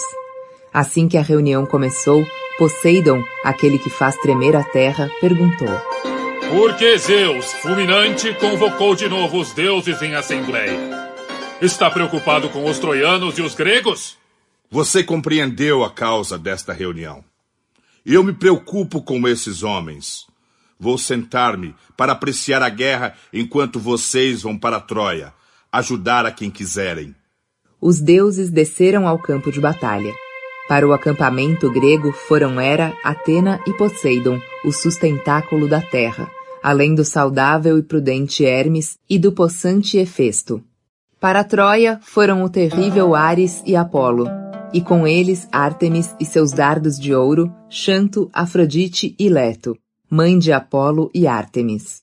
Com a liderança de Aquiles, os gregos se fortaleceram. Ao ver o flagelo dos homens com armas nunca vistas, os troianos estremeceram. Quando os deuses, porém, se misturaram aos guerreiros, com eles veio a terrível discórdia. Atena, aos brados, incitava os gregos. Do topo das muralhas de Troia, com voz de trovão, Ares chamava os troianos à luta. Do alto, Zeus, o pai dos deuses, trovejou, e de baixo, Poseidon, o deus do mar, fez tremer a terra, do solo ao topo das montanhas. Diante de Poseidon, ergueu-se Apolo, de flechas em punho. Com Hera se defrontava Ártemis, a deusa dos dardos de ouro. A titã Leto enfrentava Hermes, o deus das comunicações e da saúde. E o grande rio, que os deuses chamam Xanto e os homens conhecem por Escamandro, estava diante de Hefesto.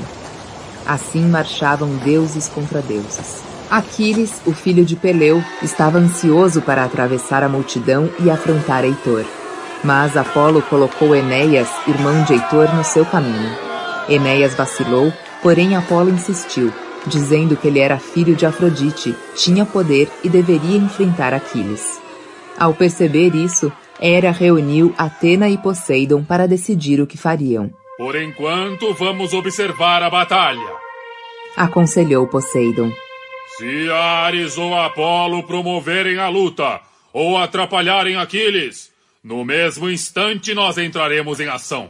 Dizendo isso, Poseidon conduziu os deuses à divina muralha de Troia.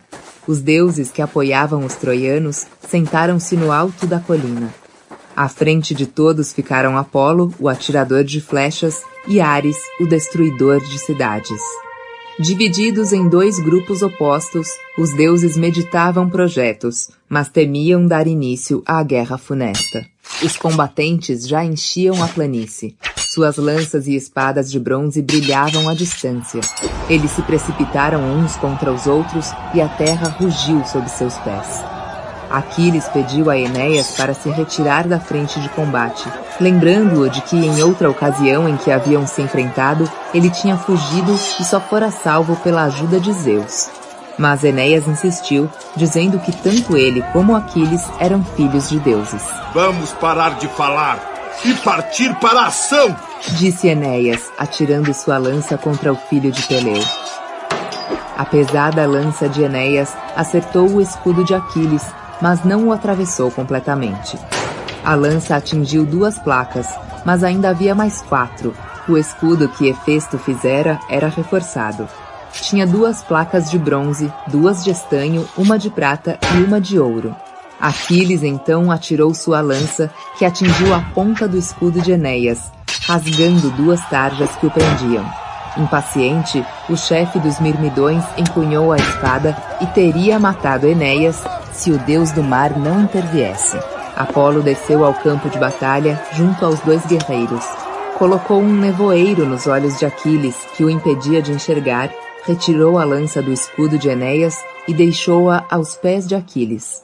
Carregou Enéas pelos ares e depositou-o nas últimas filas de soldados, dizendo: Enéas, o que o levou a lutar contra Aquiles, mais forte que você e mais querido dos deuses? Afaste-se dele para não morrer. Tendo dito isso, Apolo voltou para junto de Aquiles e retirou o nevoeiro que atrapalhava sua visão. O filho de Peleu dirigiu-se aos gregos, animando-os ao combate. Não vou descansar enquanto não acabarmos com os troianos! Do outro lado, Heitor bradava. Troianos valentes, não temam o filho de Peleu. Com palavras, eu luto até contra os deuses. Com a lança já é mais difícil. Também Aquiles não pode fazer tudo o que diz. Marcharei contra ele, mesmo que ele tenha a força do fogo. Ouvindo isso, Apolo aproximou-se de Heitor e disse-lhe: Não lute contra Aquiles à frente do exército. Fique no meio da multidão e fora do tumulto, para que ele não acerte de longe nem o fira com a espada. Assustado ao ouvir a voz do deus, Heitor embrenhou-se na multidão. Aquiles atirou-se sobre os troianos, acertando todos os que estavam à sua frente. foi vencendo um a um até encontrar Polidoro, filho caçula e mais querido do rei Príamo. O pai não o deixava combater, mas dessa vez ele atravessou correndo todas as fileiras do exército e foi postar-se bem à frente. Aquiles o atingiu e ele caiu, ferido mortalmente. Quando Heitor viu o irmão morto, não conseguiu mais ficar de fora da luta. Ao vê-lo, Aquiles saltou, gritando triunfante: Aqui está o homem que feriu meu coração, matando o meu melhor amigo. Aproxime-se, Heitor, para que o seu fim chegue mais rápido. Filho de Peleu, suas palavras não me amedrontam. Disse Heitor. Sei que é excelente guerreiro e que sou inferior a você. Mas está nas mãos dos deuses decidir se eu, embora inferior, arrancarei ou não sua vida com um golpe de lança. Heitor acabou de falar e arremessou a lança. Mas Atena deu um sopro muito leve e desviou a arma, que fez meia volta e foi cair junto aos pés de Heitor.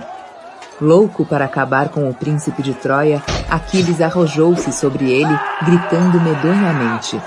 Desta vez foi Apolo quem afastou Heitor, envolvendo-o em espesso nevoeiro. Por mais três vezes, o rápido divino Aquiles se atirou sobre o troiano, atingindo as três vezes apenas o nevoeiro.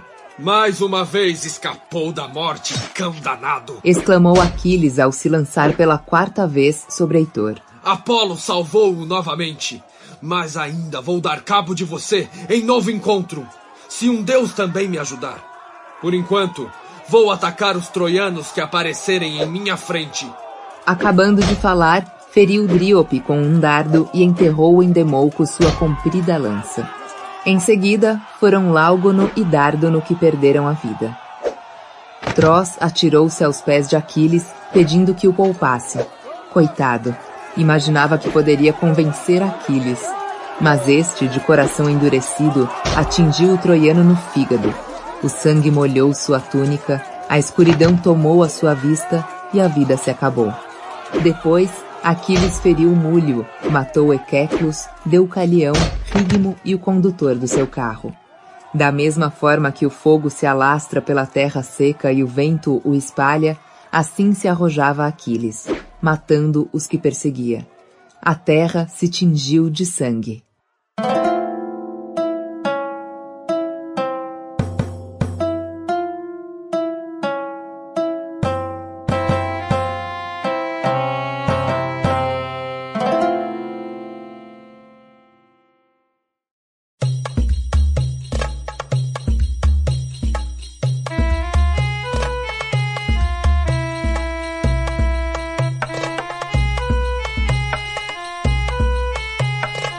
Canto 21 O rio Xanto ataca Aquiles. Nessa fúria, Aquiles foi empurrando o inimigo para o rio Xanto. Cortando os troianos em dois grupos, o herói dos pés de vento perseguiu um deles na planície, na direção de Troia, seguindo o mesmo caminho pelo qual os gregos haviam fugido dos estragos de Heitor um dia antes. Para retardar os troianos, Hera ergueu uma densa névoa sobre eles. Metade dos guerreiros ficou envolta no nevoeiro e a outra metade rolou no rio profundo.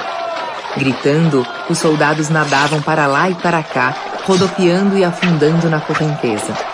Apavorados diante de Aquiles, os troianos iam enchendo o rio de carros, cavalos e homens, num barulho estrondoso. Deixando sua lança na margem, apoiada a uma camareira, Aquiles mergulhou no rio como um demônio, ferindo todos à sua volta com a espada. As águas mudaram de cor, tornando-se vermelhas. Quando Aquiles se cansou, tirou do rio doze guerreiros, que pagariam pela morte de Patroclo. Atou as mãos dos jovens com os cintos que eles usavam nas túnicas e mandou levá-los aos navios gregos. E voltou para continuar a matança.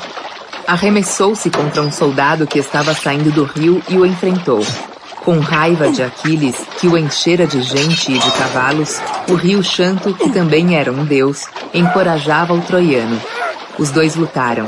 Aquiles atravessou-o com a espada e tirou-lhe as armas. Jogou o corpo no rio, que ficou ainda com mais raiva do herói. Você é o mais forte de todos os homens, Aquiles.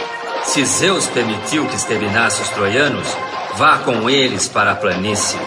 Minhas águas estão cheias de corpos. Nem sei como continuarei meu caminho até o mar divino. Pare com isso. Farei como quer, Xanto. Respondeu Aquiles. Mas não vou parar de matar troianos enquanto não me bater com Heitor, frente a frente, para decidir qual de nós será vitorioso. Pobre de mim, deus do arco de prata. Disse o rio a Apolo. A determinação de Zeus não foi cumprida. Ele pediu para você defender os troianos até o anoitecer. Aquiles, célebre por sua lança, saltou para o chanto. O rio então se agitou e começou a correr, jogando para fora os cadáveres que continha e salvando-os vivos, escondendo-os nas suas profundezas. Ele ergueu as águas agitadas em torno de Aquiles e tentou expulsá-lo com uma forte correnteza. O protegido de Zeus agarrou-se a uma árvore, mas seu peso derrubou-a no rio. Subiu no tronco da árvore e foi com ela até a margem. O rio ainda o perseguiu, transbordando suas águas sobre o herói. Aquiles corria mais rápido que a águia para afastar-se de Xanto, mas este não o deixava fugir. Por mais ágil que ele fosse, o rio o alcançava. A grande corrente do rio nascido de Zeus chegou até a altura dos seus ombros. Então, Aquiles deu um grande salto, mas Xanto continuou atrás dele. O herói gemeu, olhando para o céu. Zeus, Pai! Nenhum Deus vai salvar-me deste rio! Que fim lamentável é este! Imediatamente, Atena e Poseidon surgiram ao lado dele, na figura de mortais, e o tranquilizaram. Não se assuste, filho de Peleu. Nós o ajudaremos com a aprovação de Zeus. Não é seu destino ser vencido por um rio. Ele já vai se acalmar. Mas lhe damos um conselho.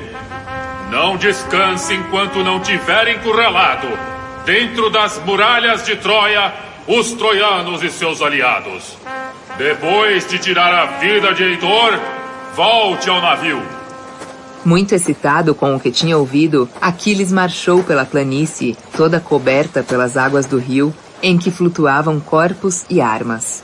Ele se jogava contra a correnteza e conseguia prosseguir, pois Atena lhe dera muita força. Mas o chanto ergueu-se numa furiosa onda, arrastando para o fundo o filho de Peleu. Hera deu um grande grito e pediu a Hefesto, seu filho querido, que incendiasse com seu fogo a floresta e o rio. O fogo ardeu na planície, queimando os campos e os cadáveres que o rio jogara para fora. Então, Hefesto lançou contra o rio suas labaredas resplandecentes. Hefesto, Disse Xanto, abrasado pelo fogo. nenhum dos deuses pode competir com você. Vamos acabar com essa disputa. Que Aquiles escorrasse os troianos. Que me importam essas brigas? As águas do rio ferviam e já não fluíam, detidas pelas chamas possantes de Hefesto. Então ele suplicou a Hera. Por que seu filho se atirou contra o meu curso? Sou tão culpado quanto os outros deuses que ajudam os troianos. No entanto, não me intrometerei mais nessa guerra se Hefesto parar. E juro que não afastarei a desgraça de Troia, mesmo que a cidade seja incendiada. Ouvindo isso, Hera pediu a Hefesto que deixasse Xanto em paz. Os dois deuses suspenderam a luta, mas outros deuses entraram em discórdia. Ares iniciou a briga, golpeando o escudo invencível de Atena. Ela recuou e atingiu Ares no pescoço com uma enorme pedra, ferindo-o violentamente. Ele caiu no chão com grande estrondo. Ainda não percebeu que não é adversário para mim? Disse Atena com orgulho. Sua própria mãe está irritada com você porque abandonou os gregos para ajudar os troianos. Aproximou-se Afrodite, filha de Zeus, deu a mão a Ares, que não parava de gemer, e levou-o embora. Percebendo isso, Hera pediu a Atena que afastasse Afrodite de Ares. Atena voou atrás deles e derrubou-os no chão. Hera agarrou as mãos de Ártemis e atirou para longe o seu arco e as flechas. A deusa da caça fugiu, chorando. Hermes, o mensageiro, que estava do lado dos gregos, desistiu da luta. É difícil lutar contra as mulheres de Zeus, o amontoador de nuvens. Disse para Leto. Pode se vangloriar de ter me vencido. Leto recolheu o arco e as flechas de Ártemis e voltou ao Olimpo, onde encontrou a deusa da caça sentada nos joelhos de Zeus, queixando-se. Em Troia, Poseidon perguntou a Apolo. Por que estamos em lados diferentes nesta guerra? Lembra-se de como sofremos em Troia, quando servimos por um ano a Laomedonte, por um salário combinado? Construímos uma magnífica muralha para os troianos, a fim de torná-los inatingíveis. Mas, na hora de receber o pagamento, fomos despedidos pelo terrível Laomedonte, que nos enganou. E agora, você está do lado dele. Ó oh Deus que faz tremer a terra, eu seria louco se lutasse por esses pobres mortais. Deixemos essa guerra de lado. Eles que combatam sozinhos. Dizendo isso, Apolo afastou-se, porque não queria discutir com o tio. Mas depois, temendo ver a muralha destruída, voltou para Troia. Os outros deuses subiram para o Olimpo. Aquiles continuava a trucidar não só os troianos, mas também seus cavalos de cascos maciços, e seguia em frente, aproximando-se da muralha. De pé na torre divina, o velho Príamo mandou os guardas abrirem as portas da muralha para que as tropas derrotadas entrassem na cidade. Prosseguindo na perseguição ao inimigo, os gregos teriam entrado em Troia se Apolo não tivesse incitado o divino Agenor a enfrentar Aquiles. Escondido, Agenor esperou o herói chegar e atirou-lhe a lança pontiaguda. A arma acertou-lhe a coxa, mas a armadura de estanho que ele usava, feita por Hefesto, repeliu a lança de bronze. Aquiles investiu contra Agenor, mas Apolo não o deixou vencer. Cobriu Agenor de um espesso nevoeiro e retirou-o dali, fazendo o mesmo com o herói grego. Tomando a forma de Agenor, Apolo surgiu correndo à frente de Aquiles, que saiu atrás dele. Enquanto o rápido Aquiles perseguia o deus pela planície, os troianos entravam pelos portões da muralha e abrigavam-se na cidade.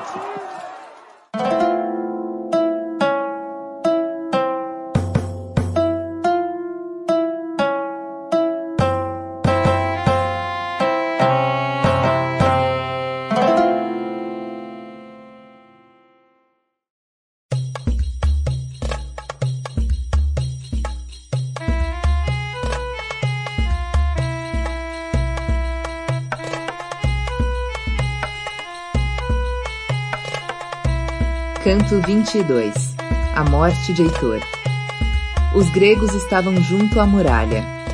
Os troianos tinham se refugiado, mas Heitor permanecia fora dos muros da cidade.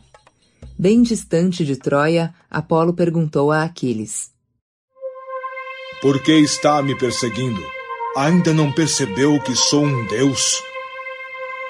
Você me enganou para afastar-me da muralha.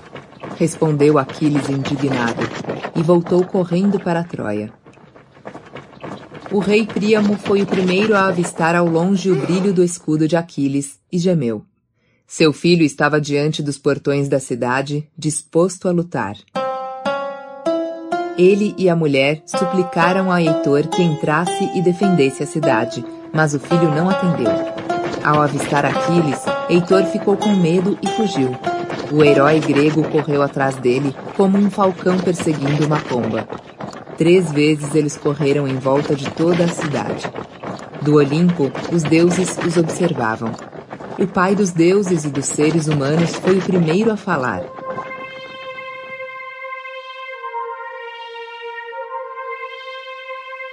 É um homem de quem gosto que está sendo perseguido ao redor da muralha. Vamos, deuses, reflitam se devemos salvá-lo da morte ou deixá-lo sucumbir pela mão de Aquiles. Pai fulminante, o que está dizendo? perguntou Atena.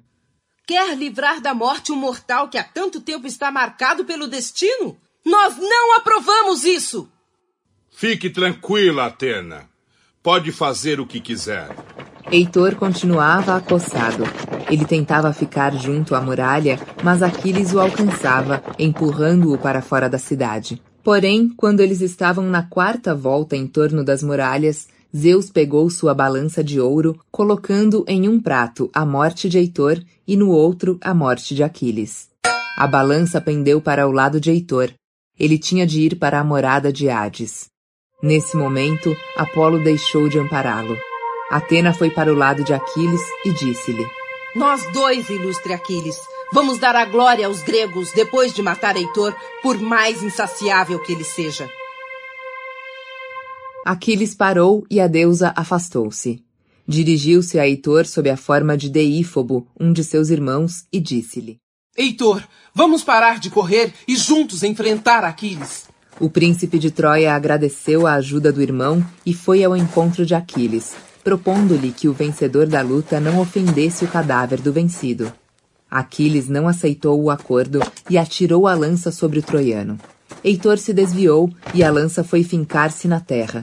Atena arrancou-a do chão e devolveu-a a Aquiles, sem que Heitor percebesse.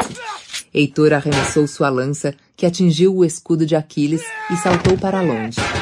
Ele não tinha outra lança. Chamou o irmão para pedir-lhe a sua lança e não o encontrou. Só então percebeu que tinha sido enganado, mas não desistiu. Puxou a espada e atirou-se sobre o herói grego. Aquiles avançou, buscando uma parte desprotegida do corpo de Heitor para atingir. Encontrou as clavículas, entre os ombros e o pescoço e a garganta. Atirou a lança e ela atravessou o pescoço de Heitor. Ele desabou no chão e o divino Aquiles triunfou. Quando você retirou as armas de Patroclo, não imaginava que eu viria vingá-lo, Heitor. Você será mutilado pelos cães e pelas aves de rapina, e Patroclo será enterrado com honras. Disse Aquiles. Eu lhe suplico. Pediu o divino Heitor. Aceite o bronze e o ouro que meus pais lhe darão, e deixe que os troianos e as troianas me prestem as honras da fogueira.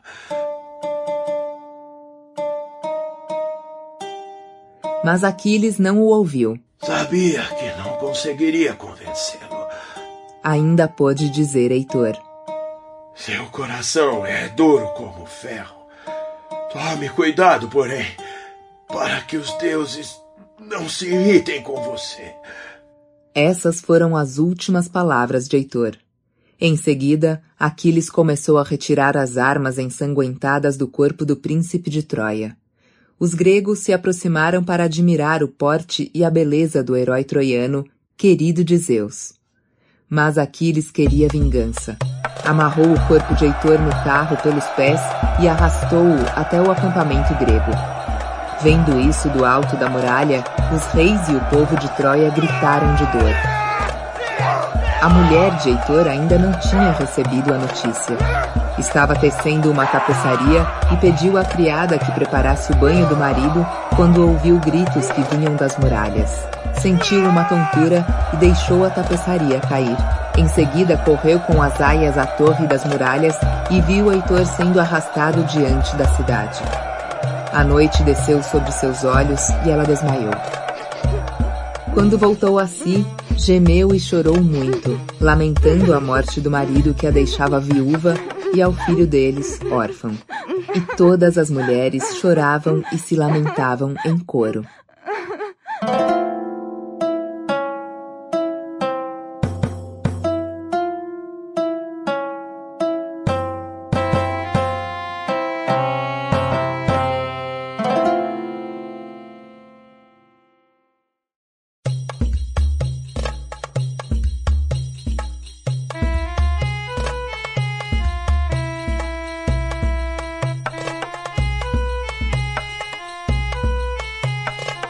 Canto 23 A homenagem a Patroclo Chegando ao Helesponto, os gregos dirigiram-se aos seus navios. Aquiles convocou os mirmidões para homenagearem Patroclo. Junto ao companheiro morto, gemeram e lamentaram-se em coro. Três vezes fizeram passar os cavalos ao redor do corpo do rapaz. Em seguida, desatrelaram os cavalos, tiraram as armas e Aquiles serviu um banquete fúnebre, digno do valor do morto. Bois, carneiros, cabras e porcos foram assados no espeto. O sangue correu por toda parte em volta do cadáver. Depois de comerem, foram todos dormir, menos Aquiles, que foi para a praia e deitou-se na beira do mar. Adormeceu e sonhou com Pátroclo, que lhe dizia: Esqueça-me, Aquiles. Enterre-me logo, para que eu possa entrar no Hades. Depois que meu corpo queimar, enterre meus ossos na mesma urna de ouro que sua mãe lhe deu, para que eles fiquem junto aos seus quando sua hora chegar. Aquiles respondeu ao amigo e, quando foi abraçá-lo, ele desapareceu. Contou aos companheiros o sonho e todos choraram e se lamentaram até surgir a aurora. Agamenon mandou buscar lenha para a fogueira. Aquiles e os mirmidões colocaram as armas e atrelaram os cavalos para o cortejo fúnebre. À frente iam os carros, atrás os soldados. O corpo de Patroclo foi coberto pelos cabelos dos companheiros que os cortaram em honra a ele. Aquiles cortou sua cabeleira loira e a depositou nas mãos do amigo. Montaram a pira fúnebre, uma imensa pirâmide com troncos de madeira, de 30 metros de altura, e no alto puseram o corpo de Patroclo. Muitos cordeiros e bois foram sacrificados e colocados na pirâmide. Com a gordura deles, foi coberto o corpo de Patroclo. Quatro belos cavalos foram atirados à pira, dois cães e doze guerreiros troianos mortos. Afinal, Aquiles ateou fogo à lenha. Mas o fogo não pegou. Aquiles pediu a dois ventos, Bóreas e Zéfiro, prometendo-lhes sacrifícios, para virem soprar a chama e alastrar o fogo. Os ventos espantaram as nuvens de sua frente e correram sobre o mar, chegando a Troia e fazendo o fogo brilhar na fogueira. Durante a noite toda, os ventos sopraram as chamas da fogueira. E Aquiles chorou sem parar, como chora um pai pela perda do filho. Quando a aurora surgiu, os ventos partiram, o fogo foi se apagando e os gregos recolheram os ossos de Pátroclo. Então, Aquiles organizou os torneios em homenagem ao amigo. Cinco concorrentes participaram da corrida de carros. Os cavalos voaram no meio do pó pela planície. Depois que a corrida de carros terminou e os prêmios foram distribuídos, teve início o pugilato, a luta de socos. Em seguida, foi a vez da corrida a pé. Disputaram Ajax, Antíloco e Ulisses, que venceu com a ajuda da deusa Atena. Aquiles convidou dois homens para lutar até que um ferisse o outro, derramando sangue. Ao vencedor, ofereceu uma espada cravejada de prata. Em seguida, houve arremesso de disco de ferro, tiro ao alvo e arremesso de dardo.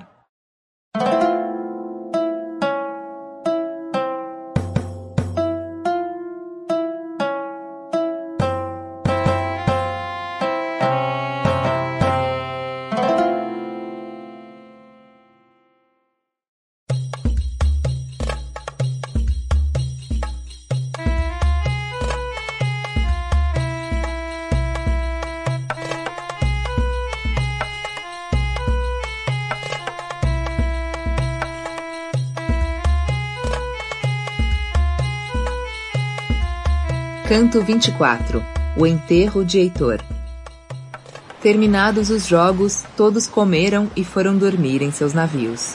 Só Aquiles não conseguia adormecer. Ainda chorava pelo amigo morto. Atrelou os cavalos a seu carro, onde o corpo de Heitor estava amarrado, e deu três voltas ao redor da urna funerária de Pátroclo. Apolo protegia o corpo de Heitor para que não se dilacerasse e impedia que os cães e as aves o atacassem. Mas em seu ressentimento, Aquiles continuava a ultrajar o grande Heitor. Os deuses não achavam justo o que ele estava fazendo e queriam tirar de lá o corpo do troiano. Todos concordaram, menos Hera, Poseidon e Atena. Zeus então teve uma ideia e pediu a Íris que fosse chamar Tétis. A mensageira mergulhou no fundo do mar e encontrou Tétis numa gruta, ao lado de outras divindades marinhas. Rapidamente, as duas dirigiram-se para o Olimpo. Tétis, os deuses querem tirar Heitor das mãos de Aquiles. Disse Zeus. Eu quero dar a Aquiles a glória de entregar o corpo do príncipe troiano. E para isso, peço que me ajude. Diga-lhe que os deuses estão descontentes com ele e peça que devolva o corpo de Heitor. Ela transmitiu o pedido dos deuses ao filho e convenceu-o a aceitar o resgate do pai de Heitor. Ao mesmo tempo, Íris procurou Príamo, dizendo-lhe que levasse presentes a Aquiles para obter a restituição do corpo do seu filho. Vá sozinho até o acampamento grego, disse Íris a Príamo. Leve apenas um homem velho para conduzir o carro. Nenhum guerreiro deverá acompanhá-lo. Zeus prometeu que você não sofrerá nenhuma violência. Príamo preparou os presentes e partiu apenas com um velho condutor. Ao avistá-lo, Zeus enviou Hermes, o deus dos viajantes, para protegê-lo.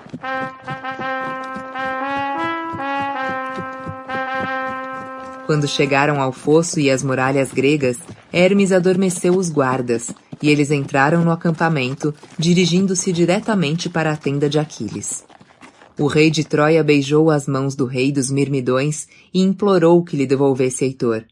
O herói grego ficou surpreso ao ver Príamo à sua frente. Lembre-se de seu pai Aquiles, semelhante a um deus, disse o rei de Troia. Nós temos a mesma idade, e eu sou mais digno de pena porque tive a coragem de fazer o que nenhum ser humano fez: beijar as mãos de quem matou meu filho. Aquiles se emocionou. Tomou Príamo pela mão e afastou-se dos outros. Juntos, os dois choraram. Aquiles, ao lembrar-se do pai e de Patroclo, e Príamo por Heitor. O rei dos Mirmidões pediu às criadas para lavar o corpo de Heitor, passar óleo em sua pele, vesti-lo e cobri-lo com um manto. Convidou o rei para cear e perguntou quando seria o enterro. Vamos chorar por meu filho durante nove dias, disse Príamo. No décimo dia ele será enterrado, e no décimo segundo os troianos voltarão a lutar. Está bem, concordou Aquiles. Interromperemos a guerra durante esse período. Príamo levou o corpo do filho para Troia. Ele foi colocado numa cama, cercado de cantores que executaram os cantos de lamentação. Andrômaca, a mulher de Heitor, foi a que mais se lamentou seguida de Écuba, a mãe, e de todas as troianas. Helena, a rainha de Esparta e ex-mulher de Menelau, raptada por Paris, irmão de Heitor, com quem morava havia vinte anos, também lamentou a perda do cunhado. Heitor, o mais querido de todos os cunhados, e meu único amigo em Troia, disse Helena. Por que não morri antes? Desde que cheguei a Troia, só recebi palavras de apoio e sabedoria de sua parte. Quando esta guerra começou há dez anos, sua atitude não mudou. Continuou gentil e amigo. Agora, não tenho nem mais um amigo nesta vasta cidade. Todos aqui têm horror a mim. Depois que a população, em cortejo, se lamentou pela morte de seu príncipe, Príamo pediu que trouxessem lenha para a pira fúnebre. Durante nove dias, empilharam lenha até formar uma gigantesca pirâmide. No décimo dia, quando surgiu a aurora, colocaram o corpo de Heitor no topo da pirâmide e lhe atearam fogo. À tarde, jogaram vinho nas brasas para apagar o fogo e retiraram os ossos. Os ossos foram colocados numa urna de ouro que foi enterrada e coberta por grandes pedras. Então, os troianos celebraram seu príncipe num banquete fúnebre. Assim termina a Ilíada, um episódio que durou 51 dias e aconteceu no penúltimo ano da Guerra de Troia. Vejamos a seguir como a guerra terminou.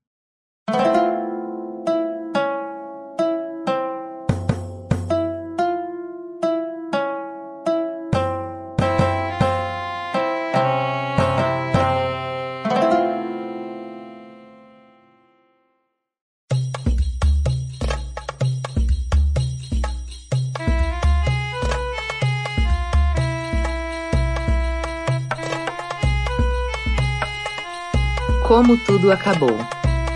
Onze dias depois que Príamo trouxe o corpo de Heitor para Troia, no décimo segundo dia, a guerra entre gregos e troianos recomeçou. Numa das primeiras batalhas, Paris lançou uma flecha envenenada na direção de Aquiles.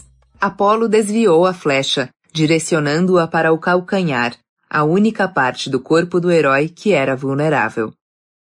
A profecia de que Aquiles iria morrer longe do seu país, da sua família e da sua casa se concretizou. Quando Aquiles nasceu, filho da ninfa Tétis e de Peleu, rei dos Mirmidões, sua mãe o mergulhou no Estige, o rio do inferno, para que ele se tornasse invulnerável.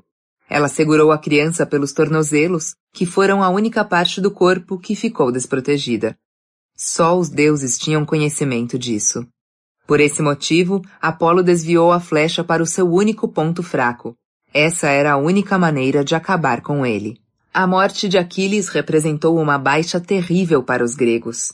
Eles o homenagearam com jogos, torneios, cantos e um grande banquete. Seus ossos foram enterrados numa urna de ouro, com os ossos de Patroclo, no Helesponto, onde os navios estavam ancorados. Dois famosos guerreiros disputaram suas armas. Ajax o Grande e Ulisses o Astucioso, que as conquistou. Ajax sentiu-se tão mal por ter perdido essa disputa que um tipo de loucura furiosa o dominou e ele acabou se suicidando. A previsão de Heleno e as tarefas de Ulisses. A guerra continuava incerta. Nenhum dos dois lados conseguia a vitória. Cansados, os gregos decidiram consultar Calcas, o adivinho. A resposta dele foi surpreendente. Só o príncipe Heleno, filho do rei de Troia e irmão gêmeo de Cassandra, que tinha, como a irmã, o poder da adivinhação, poderia contar o que era preciso fazer para que os gregos conquistassem a cidade. Ulisses, o astucioso, armou uma emboscada e conseguiu capturar Heleno. Segundo o adivinho, três atitudes deveriam ser tomadas para vencer a guerra. Trazer Neoptólemo, filho de Aquiles, para a luta. Buscar o arco e as flechas de Hércules, que estavam com Filoctetes, e tirar do altar em que se encontrava a estátua de Atena, que havia caído do céu e era cultuada pelos troianos em local secreto. Todas essas tarefas foram executadas com sucesso, devido à inteligência de Ulisses e aos planos bem engendrados por ele. A primeira empreitada foi viajar para o Épiro, onde vivia Neoptólemo. Com a ajuda de Fênix, preceptor de Aquiles, Ulisses conseguiu levar Neoptólemo para a luta. Ao lado do rapaz, Ulisses rumou para a ilha de Lemnos, onde Filoctetes tinha sido abandonado. Na viagem da Grécia para Troia, Filoctetes fora mordido por uma serpente.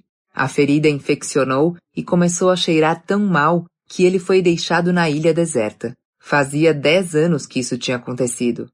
Filoctetes concordou e foram todos para Troia, onde ele foi tratado por Macaon, médico e guerreiro, e curou-se. Quando Filoctetes entrou no combate, acertou Paris com uma flecha envenenada, matando o responsável por aquela guerra. Com as armas de Aquiles, Neoptólemo matou Eurípilo. Faltava executar a terceira tarefa, para isso, Ulisses disfarçou-se de mendigo e conseguiu atravessar as muralhas e entrar na cidade de Troia sem ser reconhecido. Seu instinto e a inspiração divina o conduziram para o templo secreto de Atena, onde ele atacou e matou os guardas e roubou a estátua. Helena viu o mendigo e reconheceu Ulisses, ajudando-o a sair da cidade.